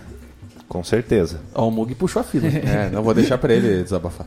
Humberto Louser não caiu ainda, hein, Mug? Não, não caiu e, e é o que eu falei no programa passado. Eu torci pro, pro, pro Coxa perder do Guarani para ver se havia uma mudança. Eu sabia que, que se ganhasse não ia acontecer. Curitiba ganhou aos 48 minutos do segundo tempo. Gol de pênalti. Tudo bem, foi pênalti, gol de pênalti, gol do Wilson. Ganhou com as calças na mão, jogou mal contra o Guarani e a diretoria decidiu manter o loser. Será que vai manter mesmo? Vai, Dá porque tempo senão, de mandar senão- embora ainda. senão já Senão teria mandado teria- embora. Teria que ter mandado embora. Entendeu? Podia aproveitar esse tempo agora de essa parada da Copa América para contratar alguém e, e, e, sabe dar uma reformulada, dar um, dar um o famoso fato novo, né, no, no- nos clubes para dar uma empolgada no elenco, alguma coisa assim. Mas não, né? O Pastana, Pastana tá certo. O, o Samir, eu, eu acho que tá meio que refém do Pastana. Me parece que o, que o Pastana é o que é o que comanda ali e o, o Samir não manda não manda coisa nenhuma. Refém. É, mas é, mas é o que é, sabe, Vina? Porque se tivesse ganho do Guarani fora de casa jogando bem é uma coisa. Mas ganhou jogando mal. Tem o problema do, do Alan Costa também, que, o, que a diretoria agora quer, quer negociar com ele. Parece que a diretoria está irredutível. É a não- história do Alan Costa? Eu vi uma manchete, eu não tive tempo hoje de clicar, mas eu vi Ele memes, não sei o quê. treinou no time de baixo. Faz a cronologia, Alan Depois Costa. teve o gol do Genico, que foi em cima no meio dos dois zagueiros, né, que não pularam. É, Então, na verdade foi em cima do Sávio, né? Teve participação dentro do lance, ele foi rebaixado para o time reserva aí no, no coletivo para o jogo contra o Guarani e disse que ele não quis viajar. Dentro dessa postura do Alan Costa, a diretoria deixou ele de lado e vai tentar negociá-la porque ele Lembrando- não atende às expectativas. Lembrando que essa é a versão do Pastana. Calma, Tá? ele negou, né? Abertamente, na imprensa. É, essa é a versão do Pastana. Certo. Que já tá errado, entendeu? Você expor o, expor o jogador, isso aí é uma coisa que você tem que resolver internamente. Já, a situação já tá horrível. Aí o, o, o diretor de futebol, o Pastana, vai lá e fala esse monte de coisa no, no microfone ali para todo mundo para todo mundo ouvir. Ele perde o elenco, o elenco não confia no cara, porque o elenco sabe que qualquer probleminha que der, ele vai expor para todo mundo. Mas acho e- que nesse e caso acabou. do, do próprio é, Alan Alan Costa, Costa. você pode relembrar que ano passado ele foi afastado também, né? Ficou um Mugi. período. É, Então, assim, não deve ser só o problema. Claro, não estou falando aqui que a solução é o Pastana, mas eu estou falando que nesse caso específico, o Alan Costa também não pode ser Cara, titular no outro treino ficar de, de banco ali e falar assim: não quero viajar. Pô, Você imagina é, jogou o- aonde para falar Você isso? imagina o nível que tá dentro do elenco, alguma coisa, você tem um jogador como o Alan Costa se recusar a ficar É. no banco, se recusar a viajar. Cara, isso aí é coisa pra Você craque. sabe qual que é o pior? O pior é eu estar lamentando não ter o Alan Costa. Você quer um lenço? Não, eu não, não, falando sério, cara, o, o Sabe, sabe, traz um lenço pro Mug, por favor. vo- você tem que lamentar por você não ter o Alan Costa. Pra vocês terem ideia, o Alan Costa é um dos, dos melhores zagueiros do, do nosso elenco. O melhor elenco, o melhor do elenco eu já falei, é o Sabino, que Não joga nunca. que continua comendo demais, continua pesado, infelizmente, mas tecnicamente é o nosso melhor zagueiro. O Romerson não dá pra confiar. Aí agora tá pra voltar o Thalisson Kelvin, que tava sem jogar lá no, no Guarani. Eu, vá. Sabe, é. E, e daí não, é a solução. Pô, o cara não tava jogando no Guarani, daí vão trazer pra ser a solução aqui o Alex Alves, que só tá ali pra. Cara, pra- o Alex Alves enganou muita gente, É. mas eu não me enganei. Eu posso falar que o Alex Alves nunca me enganou. O Alex Alves tá ali só. Nunca. Se você procurar no Twitter, você vai estar falando, e o Alex Alves nunca me enganou, cara. O, o Alex Fraco. Alves está ali só esperando acabar o contrato, que, é, que encerra agora no, no final do ano. E, e é isso, entendeu? Eu acho que po- poderia, a diretoria erra mais uma vez, poderia ter mandado o loser embora, independente do, do, do resultado contra o Guarani. Manda embora, você traz outro treinador, dá um novo ânimo pro, pro elenco, até pros jogadores que não estão jogando. Treinador que você vai trazer? Putz, Avina, eu não sei, cara, mas qualquer um que. Se você muda ali, muda o ambiente, eu acho que já melhora, Você, entendeu? você tá na ala que quer o Lisca? Não, não, não, não. Eu acho que tem, o tem uma ala forte que é o Lisca, né? eu acho que o É, a Lisca torcida, né? Que é, Eu acho que o Lisca, com, com todo respeito, assim, eu acho que o Lisca é um bombeiro. Não é um, não é um treinador pra, pra vir pro, pro coach fazer um trabalho a longo prazo. Mas o Couto Pereira não está em chamas. Eh, Tava, tava. Acabou a promoção. A gente, a gente não vai mais ver o Couto igual a gente viu Imagine, contra o começa o Paraná. Green Hell, aparece o Lisca com o extintor, assim. Assim que ele vai ser anunciado. E outra, o, o Lisca a gente sabe como é que ele é. Ele, ele é aquele cara que é, que é marqueteiro, ele joga pra torcida. E, e ele é um, e ele é um cara que tem uma dificuldade muito séria de, de relacionamento É, com o elenco. mim, o grande problema do Lisca é justamente esse relacionamento, porque é, ele, como técnico no dia a dia e taticamente, ele é muito bom treinador. É, ele lê muito bem o jogo, os treinos dele são até diferenciados, assim, mas o problema dele é essa relação pessoal que ele tem com tanto integrantes da comissão técnica, Isso que eu né? falar, não é só o grupo, É, né? eu acho que tanto assim, ó, quanto o- os jogadores. O erro foi você trazer o loser. Foi uma aposta diretamente do Pastana, até o Samir falou que era uma, uma aposta do Pastana, jogou toda a responsabilidade em cima do Pastana. É, sendo que um dia antes de anunciarem o, o loser, o que, que o loser ganhou, cara? Pra, pra trazer o cara pra tentar subir o, o Curitiba, um dos maiores clubes da Série B. É, um dia antes estavam falando de trazer o Thiago Largue, que era do, do Atlético Mineiro no ano passado. Esse eu acho que. Esse é um que eu podia- queria. Alguém, alguém falou na live aí, né? Alguém falou do Thiago Larga ali. Eu tô lendo aqui no- na minha Sim, live. o Aqui. Adriano. É, Carvalho. Aqui, ó, Adriano de Carvalho. Grande Adriano. É, é, o Thiago Largue seria um bom nome. Mas é caro, hein? É, não sei se o Curitiba vai ter bala pra. Porque assim, ó, eu, eu vou, eu vou achar. Até que eu não sei se Eu ele é acho tão que ele cara, tá- porque Se ele bem que agora deu- saiu chutado lá do Não, e outra, Mineiro e e, outra. só teve o trabalho lá, né, profissionalmente. qual que é o meu palpite? Não é uma informação, é um palpite, até porque eu não sou bem informado como vocês. É, mas sabe por que, que eu acho que o loser não foi mandado embora? Porque se o loser tiver que ser mandado embora, o Pastana também tem que ser. E é muito caro mandar os dois embora. Eu acho que essa é a questão do Coritiba. O Coritiba demitiu o Argel Fux com a ideia de trazer um treinador caro, que deve estar pagando ainda é, as parcelas, né? Com a ideia de trazer um, joga um treinador para propor o jogo, né? Jogar com a bola. E não tá sendo isso que a gente tá vendo, né? Contra o Paraná. O Paraná, por muitos momentos, Paraná teve teve a posse 55% de bola. é. de bola. O Coxa, nos últimos jogos, o, vem o, o Coxa achou o primeiro gol. Sim, o sim. Coxa achou o primeiro gol. Não, não tinha chego até aquele momento. Não, não vem propondo o jogo. Acho que a permanência do, do Humberto Loser passa muito por isso. A ideia era trazer ele para propor o jogo. E ele não conseguiu isso contra o, é, no Coritiba. E também até antes do jogo contra o Guarani, né? Tava uma questão já, se não ganhar, é, ele vai cair. E, cara, o jogo contra o Guarani foi um, um dos piores jogos da Série B, assim, fácil. Eu não, não, não tive chance de ver. O Guarani é uma equipe muito fraca tecnicamente. O Coritiba também mostrou ser nesse jogo. É um jogo de muitos erros, assim. E parece que o Coritiba se prendeu em, é, em permanecer o Humberto para ganhar três pontos, né? Que foi os três pontos que ele E ganhou. lembrando que o Curitiba jogou com sete desfalques. Desfalques, é, tava cheio de baixas. E parece que então, se o- a questão era vencer o jogo pro Humberto ficar, o Coritiba então resolveu ficar com três pontos nessa parada e não pensar daqui pra frente. Eu acho que aí tá o ponto. O Curitiba pensou Não, no você agora. analisa, você analisa um jogo, porque você tem que analisar, Sim, vai ter sim. a parada, analisa Sim, o trabalho, o, o É, trabalho tá, tá todo. analisando o resultado também. né? Exatamente. O desempenho foi terrível do Curitiba. E eu acho que passa por isso. Se ele sai, não tinha condições também do Pastana permanecer, porque o Pastana. O cara bancou o teoricamente, cara. Ele que é o cara do contratou. futebol, é o cara que a gestão do Samir, né, mudou muito de vertente também. Começou ali com o Samir participando bastante das contratações junto, junto com o Augusto Oliveira. E depois ele falou: não, vamos ter um cara pro, pro futebol, que foi o do Pastana. Então não tem como mesmo, não teria como é, permanecer com o Pastana e mandar embora Humberto Loser. Até pela questão que se olha, o Pastana foi quem montou esse elenco, trouxe o treinador, e é um elenco com problemas.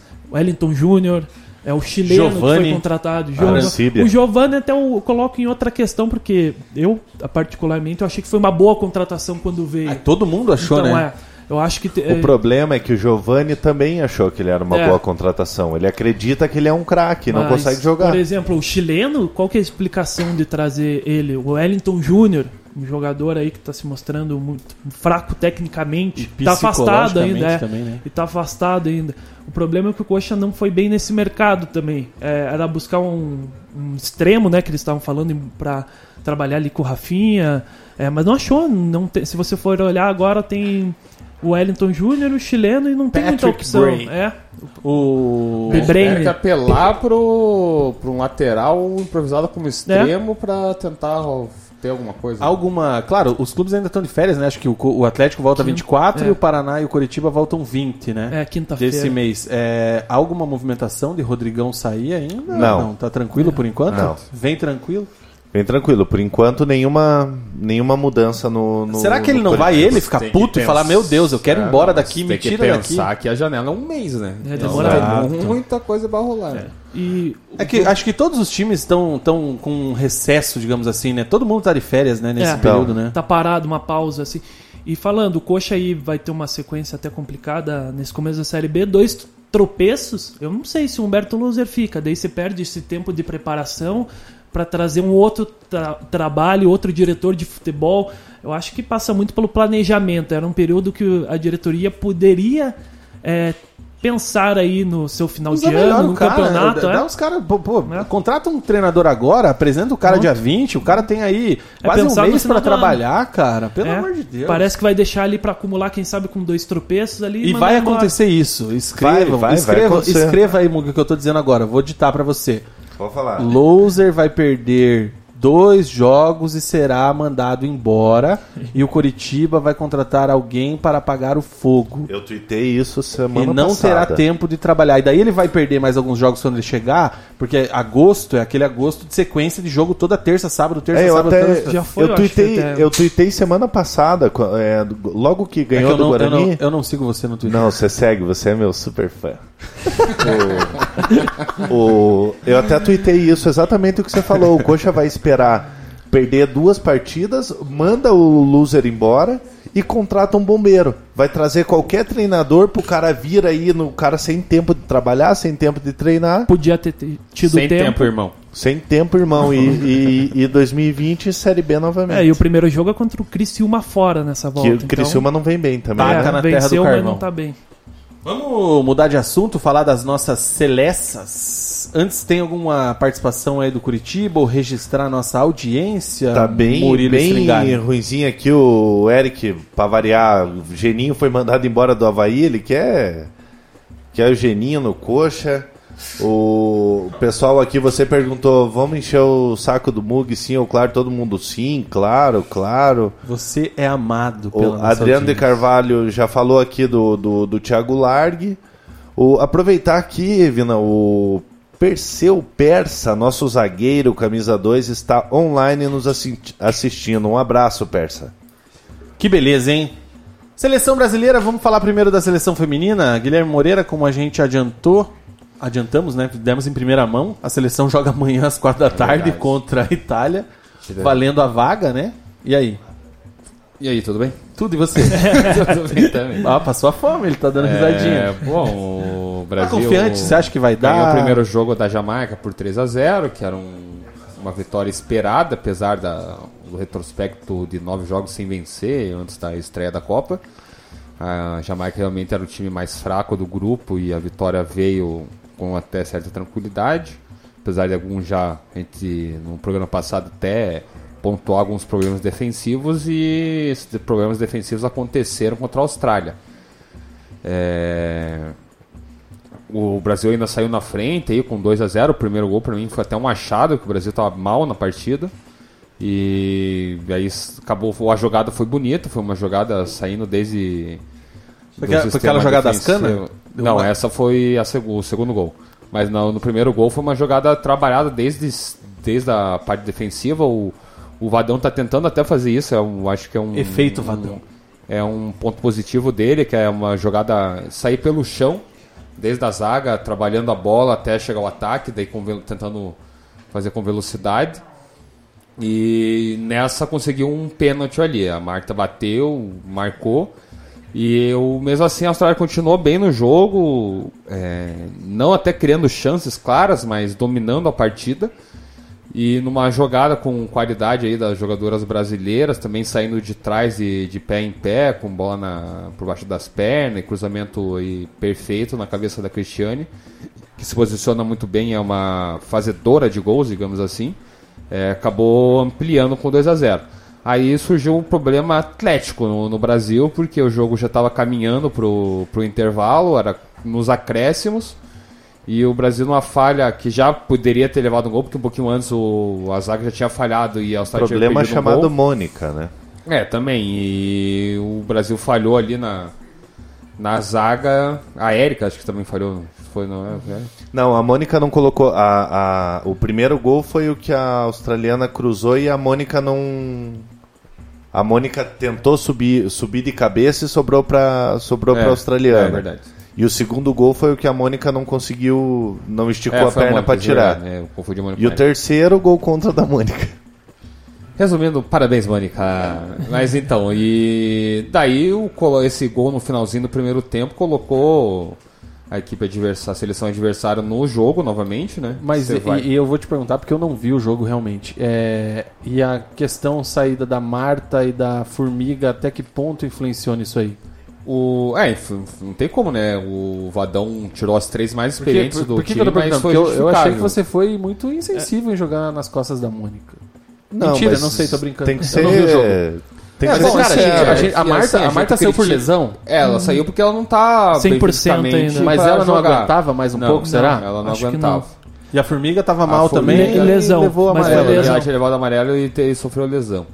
Acho que a Cristiane também não aguentava tanto, mas acho que foi mais por opção ali. É, a menina acabou... do Barça, ela não resolve o jogo? Eu, eu- Andressa Alves, É. mas ela jogou bem. Jogou, é, Ah, enfim, e, e esse gol no, no intervalo. Não, intervalo não. Um pouquinho antes do intervalo colocou a seleção adversário no jogo novamente e voltou com ânimo a mais no segundo tempo. Mas mesmo assim, eh, se for analisar o jogo, a Austrália não teve chances claras de gol. É, às vezes você via ela melhor na partida, um pouquinho mais à vontade, assim, até pela saída da Marta e da Formiga tudo mais. As meninas que entraram no lugar delas não acabaram não tendo um bom desempenho em campo. Mas assim, você não via muita chance clara e acabou em falhas bobas a- da defesa brasileira, do sistema defensivo. Eu acho que até Da goleira, a né? goleira dá pra, pra incluir. Quem é a goleira? Bárbara. Bárbara, dá pra falhou incluir nessa, nessa lista aí de bobagens individuais. O Brasil acabou levando a virada e depois ainda teve um pênalti, da- vale, vale destacar que teve Ah, pênalti isso eu vi. E até o gol último da, minuto. da Que ela- Austrália, né? Teve a polêmica. A árbitra não chamou nem o que VAR no pênalti do Brasil, né? É. Não, até chamou ela, Pia. Teve uma revisão, só que ela não chegou Não a ir chegou lá ver. lá. Ah. Os caras Só da ficou com a mãozinha aqui. Comunicaram que não falaram foi não nada. O que foi um absurdo, porque Foi- a foi muito pênalti. Nem olha pra bola, ela só segura a Andressa Alves e foda-se o jogo. E ficou empurrando ali, ela cai e foi, foi um pênalti claro e nem ela foi lá ver e é um absurdo, a árbitra não vê. Mas ela confiou na palavra de quem tava lá no, No VAR. no VAR e acabou não acompanhando. Mas Mas assim, pelo jogo, é, não, pra mim foi justo o resultado. A Austrália jogou melhor, não que tenha... É melhor, né? É, ela É, é, no- melhor. Favorita do grupo. O jogo, o placar do primeiro tempo foi mais justo com o 2x0, não dá- o 2x0 não dava pra entender muito bem porque que era o 2x0, porque o Brasil não fez um futebol pra abrir 2x0. E, enfim, é, agora o Brasil vai enfrentar uma Itália que surpreendeu a própria Austrália na primeira Sim. rodada, né, na estreia deles, vencendo por 2 a 2x1. E agora fica essa, essa questão aí, porque saber se a Marta vai estar bem fisicamente para aguentar todo o jogo. tem que ir pro jogo. É, não, vai pro jogo, mas saber Ah, se vai não tem aguentar a até Formiga quanto, já. né? É, a- a Formiga até- já tá Suspensa. suspensa, né? que Ela levou dois amarelos. A Cristian, quem vai substituir a Formiga? Enfim, se o Vadão vai ser esse técnico questionável de sempre. Até que teve você uma acha? outra polêmica hoje que Da Emily? da Emily, que era a antiga, pro- antiga professora, não, antiga técnica do, do Brasil, e todo mundo pedia a continuidade dela, inclusive a gente no, no- no programa passado. aqui. É, e a Marta deu uma estouradinha nela, porque ela falou que se a Marta não tivesse 100% nem deveria ser convocada. E, a Emily falou isso? É. Falou e daí a E Marta, falou que. é- respondeu que ela sempre quando ela quer aparecer, ela vem e ataca os, É, ataca os outros. Então, Essa Emily. É. Tá bom o clima lá. né? Climão. Então, vamos, digamos Que assim, que a jeito. Emily não, não era tão Querida assim, né? é, não era tão adorada Benquista pelo elenco. Ainda Até mais pela a, Marta. Até a Bia Machado, ela, ela fala que pergunta pra gente o que, que a gente espera do desempenho da seleção sem a Formiga. A Formiga é a carregadora Peça de piano, né? É a formiga, né? Por, acho que, o, o apelido dela tem muito a ver com a característica dela em campo. Mas né? você já viu. Ajuda os outros. Ela, ela no último jogo foi muito bem, apesar de ter Marcando. tomado O papel dela Quantos anos ela tem? 41. 41? É a Sétima. sétima Copa? Sétima Copa do Mundo. Caraca, velho. É, e eu acho que passou muito pelo jogo do Brasil, essa queda de rendimento, pelo segundo tempo, né? Perdeu a formiga ali e diminuiu um pouquinho o ritmo na marcação ali. Tava marcando muito bem a Austrália e acabou perdendo essas peças. A Marta teve um papel importante defensivo até no primeiro tempo e por isso acabou cansando um pouco. Quem sabe dar ela um pouco mais de liberdade ali. Uma liberdade que a Cristiane tem bastante, né, para ser essa referência e jogou muita bola. Mas é um jogo dificílimo. A Itália venceu a Jamaica por 5 a 0 a favorita do grupo, né, que é a Austrália. Mas o Brasil pode jogar ali por um empate que classifica, né? Até com uma derrota, tá bem embolado tudo São, ali. são, são seis grupos e não oito, como eu É. achava que era. Então classificam Passados. dois, dois melhores terceiros ou três? Três melhores três terceiros melhores colocados. terceiros. Então, há chance do Brasil se classificar e daí no mata-mata, meu irmão, aí é Não, outra seria história, né? uma, seria de- uma decepção muito grande, assim, ser eliminado na, na primeira fase. Eu, eu- tenho, assim, como eu te disse, eu não tô assistindo a, a Copa devido ao horário e tudo mais e compromissos profissionais e também Sim. nunca fui de acompanhar muito o futebol feminino, até pela projeção aqui no Brasil, que é muito pequena, infelizmente. Mas eu acho que é o pior momento possível para o futebol feminino tá tendo a projeção que ele está tendo É. devido ao comando, ao nível técnico do futebol, que é, é consequência do comando da comissão técnica. É uma pena se o Brasil não se classificar amanhã, porque Mas eu acho nunca que- teve tanta moral, digamos assim, é, como tá Transmissão tendo agora. aberta, né? É, Porra, o cara. timing realmente não melhora, mas assim, o. É um time mundial, né? Veio uma repercussão mundial, tá, tem todos Não, os já, lugares. mas, já assim. ti- mas já tiveram outras Copas e não teve. É, É, isso que eu tô então, querendo dizer. Em outras Com Copas desempenho não passava. Não foi uma Não, a coisa gente da até- imprensa tentar A agora. gente até dar uma teve moral. uma, uma apelação na- nas Olimpíadas, né? É. Uma, uma apelação, não, um apelo Mas muito grande nas Olimpíadas, que até teve aquela. Mas também aquela... não foi a mesma coisa. é, foi Não, muito não foi pelo a time mesma masculino coisa. também. Você não, É. viu, você não viu o Galvão narrando o jogo das meninas? É. Imita o Galvão. viu? Eu não, eu, não, eu sei imitar, mas eu não vou imitar o. Eu sei imitar o Galvão. Hoje você não fez o Fernando Gomes. Olha, BW de Deb Coelho. É, É, esse estúdio- estagiário maravilhoso. estúdio que estamos hoje. BD, hoje é o estúdio Ayrton Cordeiro. Ayrton não me deixava falar também. Era uma briga muito boa. É, enfim, é o, agora a gente tem que. Assim, a, a nossa ideia, ou até em geral da imprensa, até especializada no futebol feminino, é que o Brasil ia chegar nas oitavas e o que viesse é lucro, né? Então a gente espera que amanhã aí pelo menos não perca para a Itália, para não ter que ficar dependendo de outros resultados.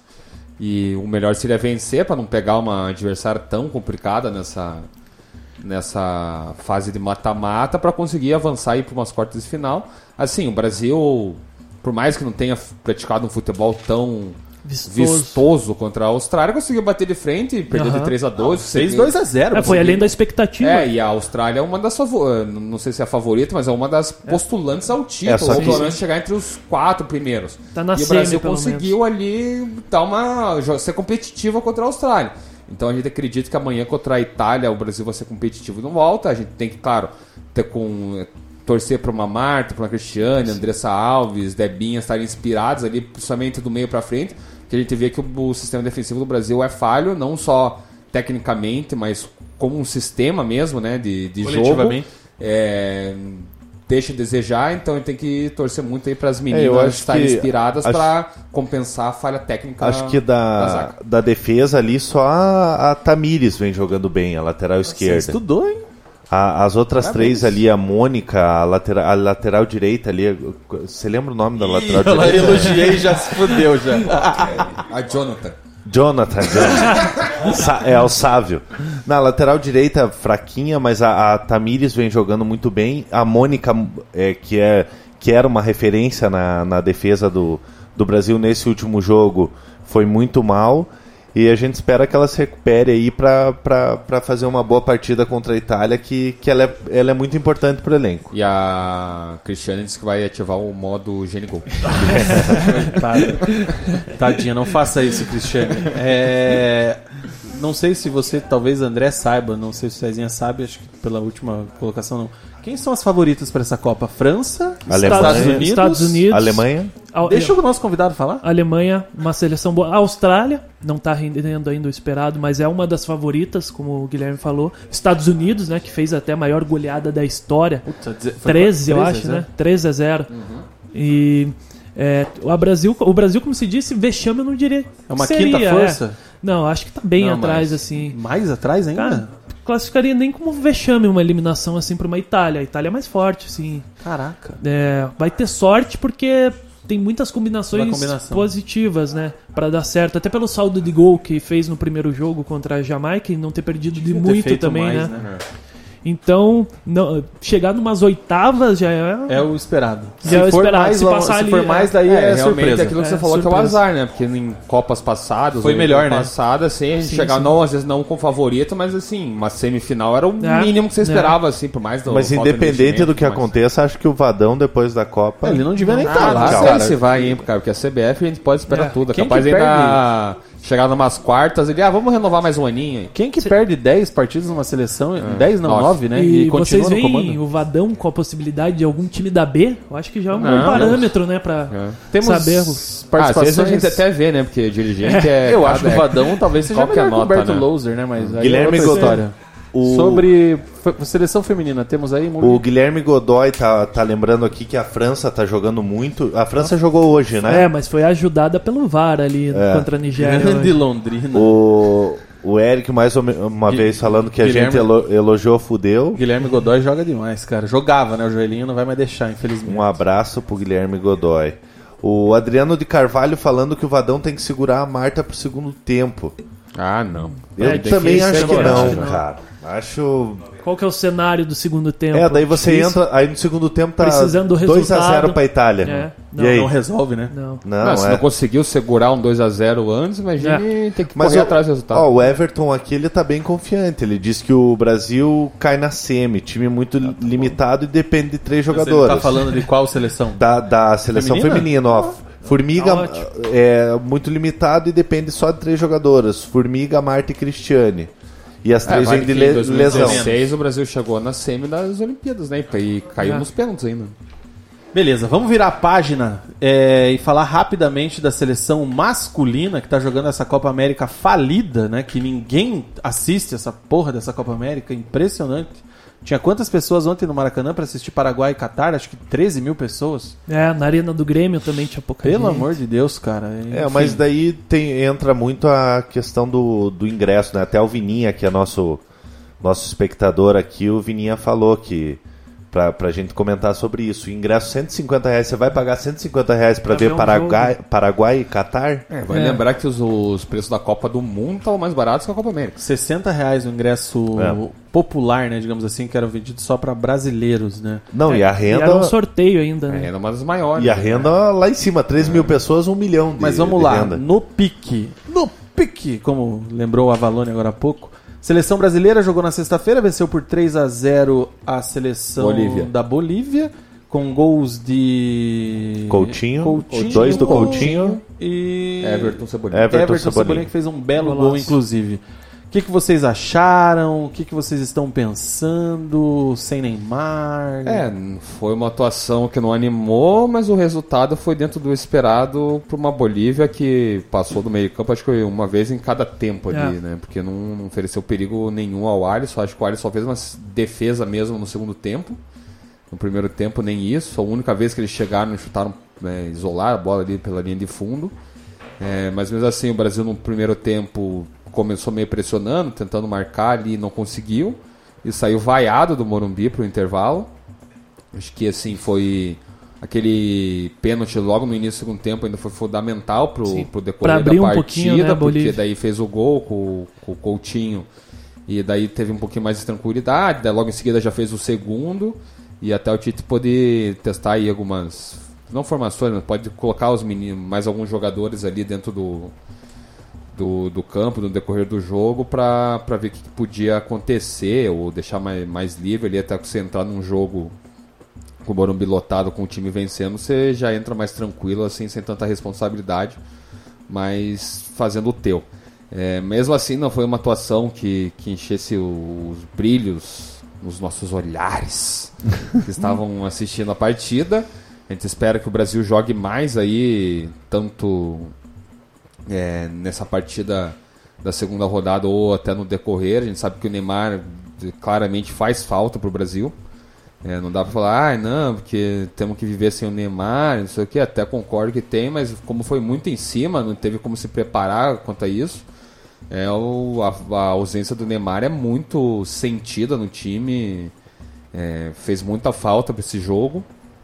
E vai fazer falta dentro da Copa América. A gente espera que o Tite, com o decorrer da Copa América, o time possa crescer mais e, e desandar aí, buscar esse título que é importante não só para o Brasil, que tá, faz um tempo sem, sem vencer a Copa América, quanto para o trabalho dele, até para dar um. a O Caboclo, que é o presidente do CBF, já falou que não vai demitir ele, mesmo independente do resultado da Copa América, a gente sabe que as coisas mudam, né? Yeah. Se ele come- fizer um fiasco aí, a gente ele pode ser demitido. Então é importante tanto pro, pro Brasil ganhar um título, como pro trabalho do Tite e ter um pouquinho mais de, de seguro aí para ele pensar no que faz aí do daqui para frente. Mugi. Ah, eu gostei da seleção. Acho que fez um jogo seguro, lógico que não encantou. É, a seleção, claramente, sem o Neymar, ela muda a forma de jogar. Eu acho que isso pode até beneficiar o Coutinho, como, como beneficiou. O Coutinho foi, foi muito bem no jogo, fez os, os dois gols. E gostei também do, do David Neres e do, do Richarlison. Ah, a defesa não foi, não foi exigida, né? Então, eu esperei, você, eu esperei você falar um pouco mais pra. Cara, a seleção tinha que fazer um jogo seguro contra a Bolívia. É, mas aí que tá, você entra a primeira rodada ali, tem aquela coisa de Pelo estreia em de casa. Deus, cara. pelo amor de Deus. Me E- desculpe, cara. Resumindo, não fez mais que obrigação. É. Ganhou de 3 a 0 tá ótimo. É, o primeiro tempo não foi nada bom do Brasil, assim, com muita dificuldade. Conseguia ficar no campo da Bolívia ali, mas não criava quase nada. Sempre com cruzamentos ali. No segundo tempo melhorou. Acho que o ponto positivo ficou o Coutinho ali jogando mais por dentro, né? A gente via ele jogando bastante por fora na seleção. E ele foi muito bem ali, marcou Mas dois André, gols. desculpa te cortar, mas Oi. quero fazer uma pergunta. Claro. Você, como um analista de desempenho e tudo mais, caralho, fiz cagada. Peraí. E vai ser o Bug. Ô Adé, você tá vendo isso, Adé? Ó, desculpa. É, o Adé já. Esconde do Adé. Ele vai mandar um. mais na roupa do que na mesa. Ele vai mandar um. Você um acha que o puto. Coutinho é, é o cara pra armar essa seleção? Então, Como- ne- como nesse um 10? jogo, né? O Brasil entrou com o Fernandinho ali no, de, de volante e o Casimiro, né? E muito passou essa dificuldade de criação ali, de ter um jogador com esse passe.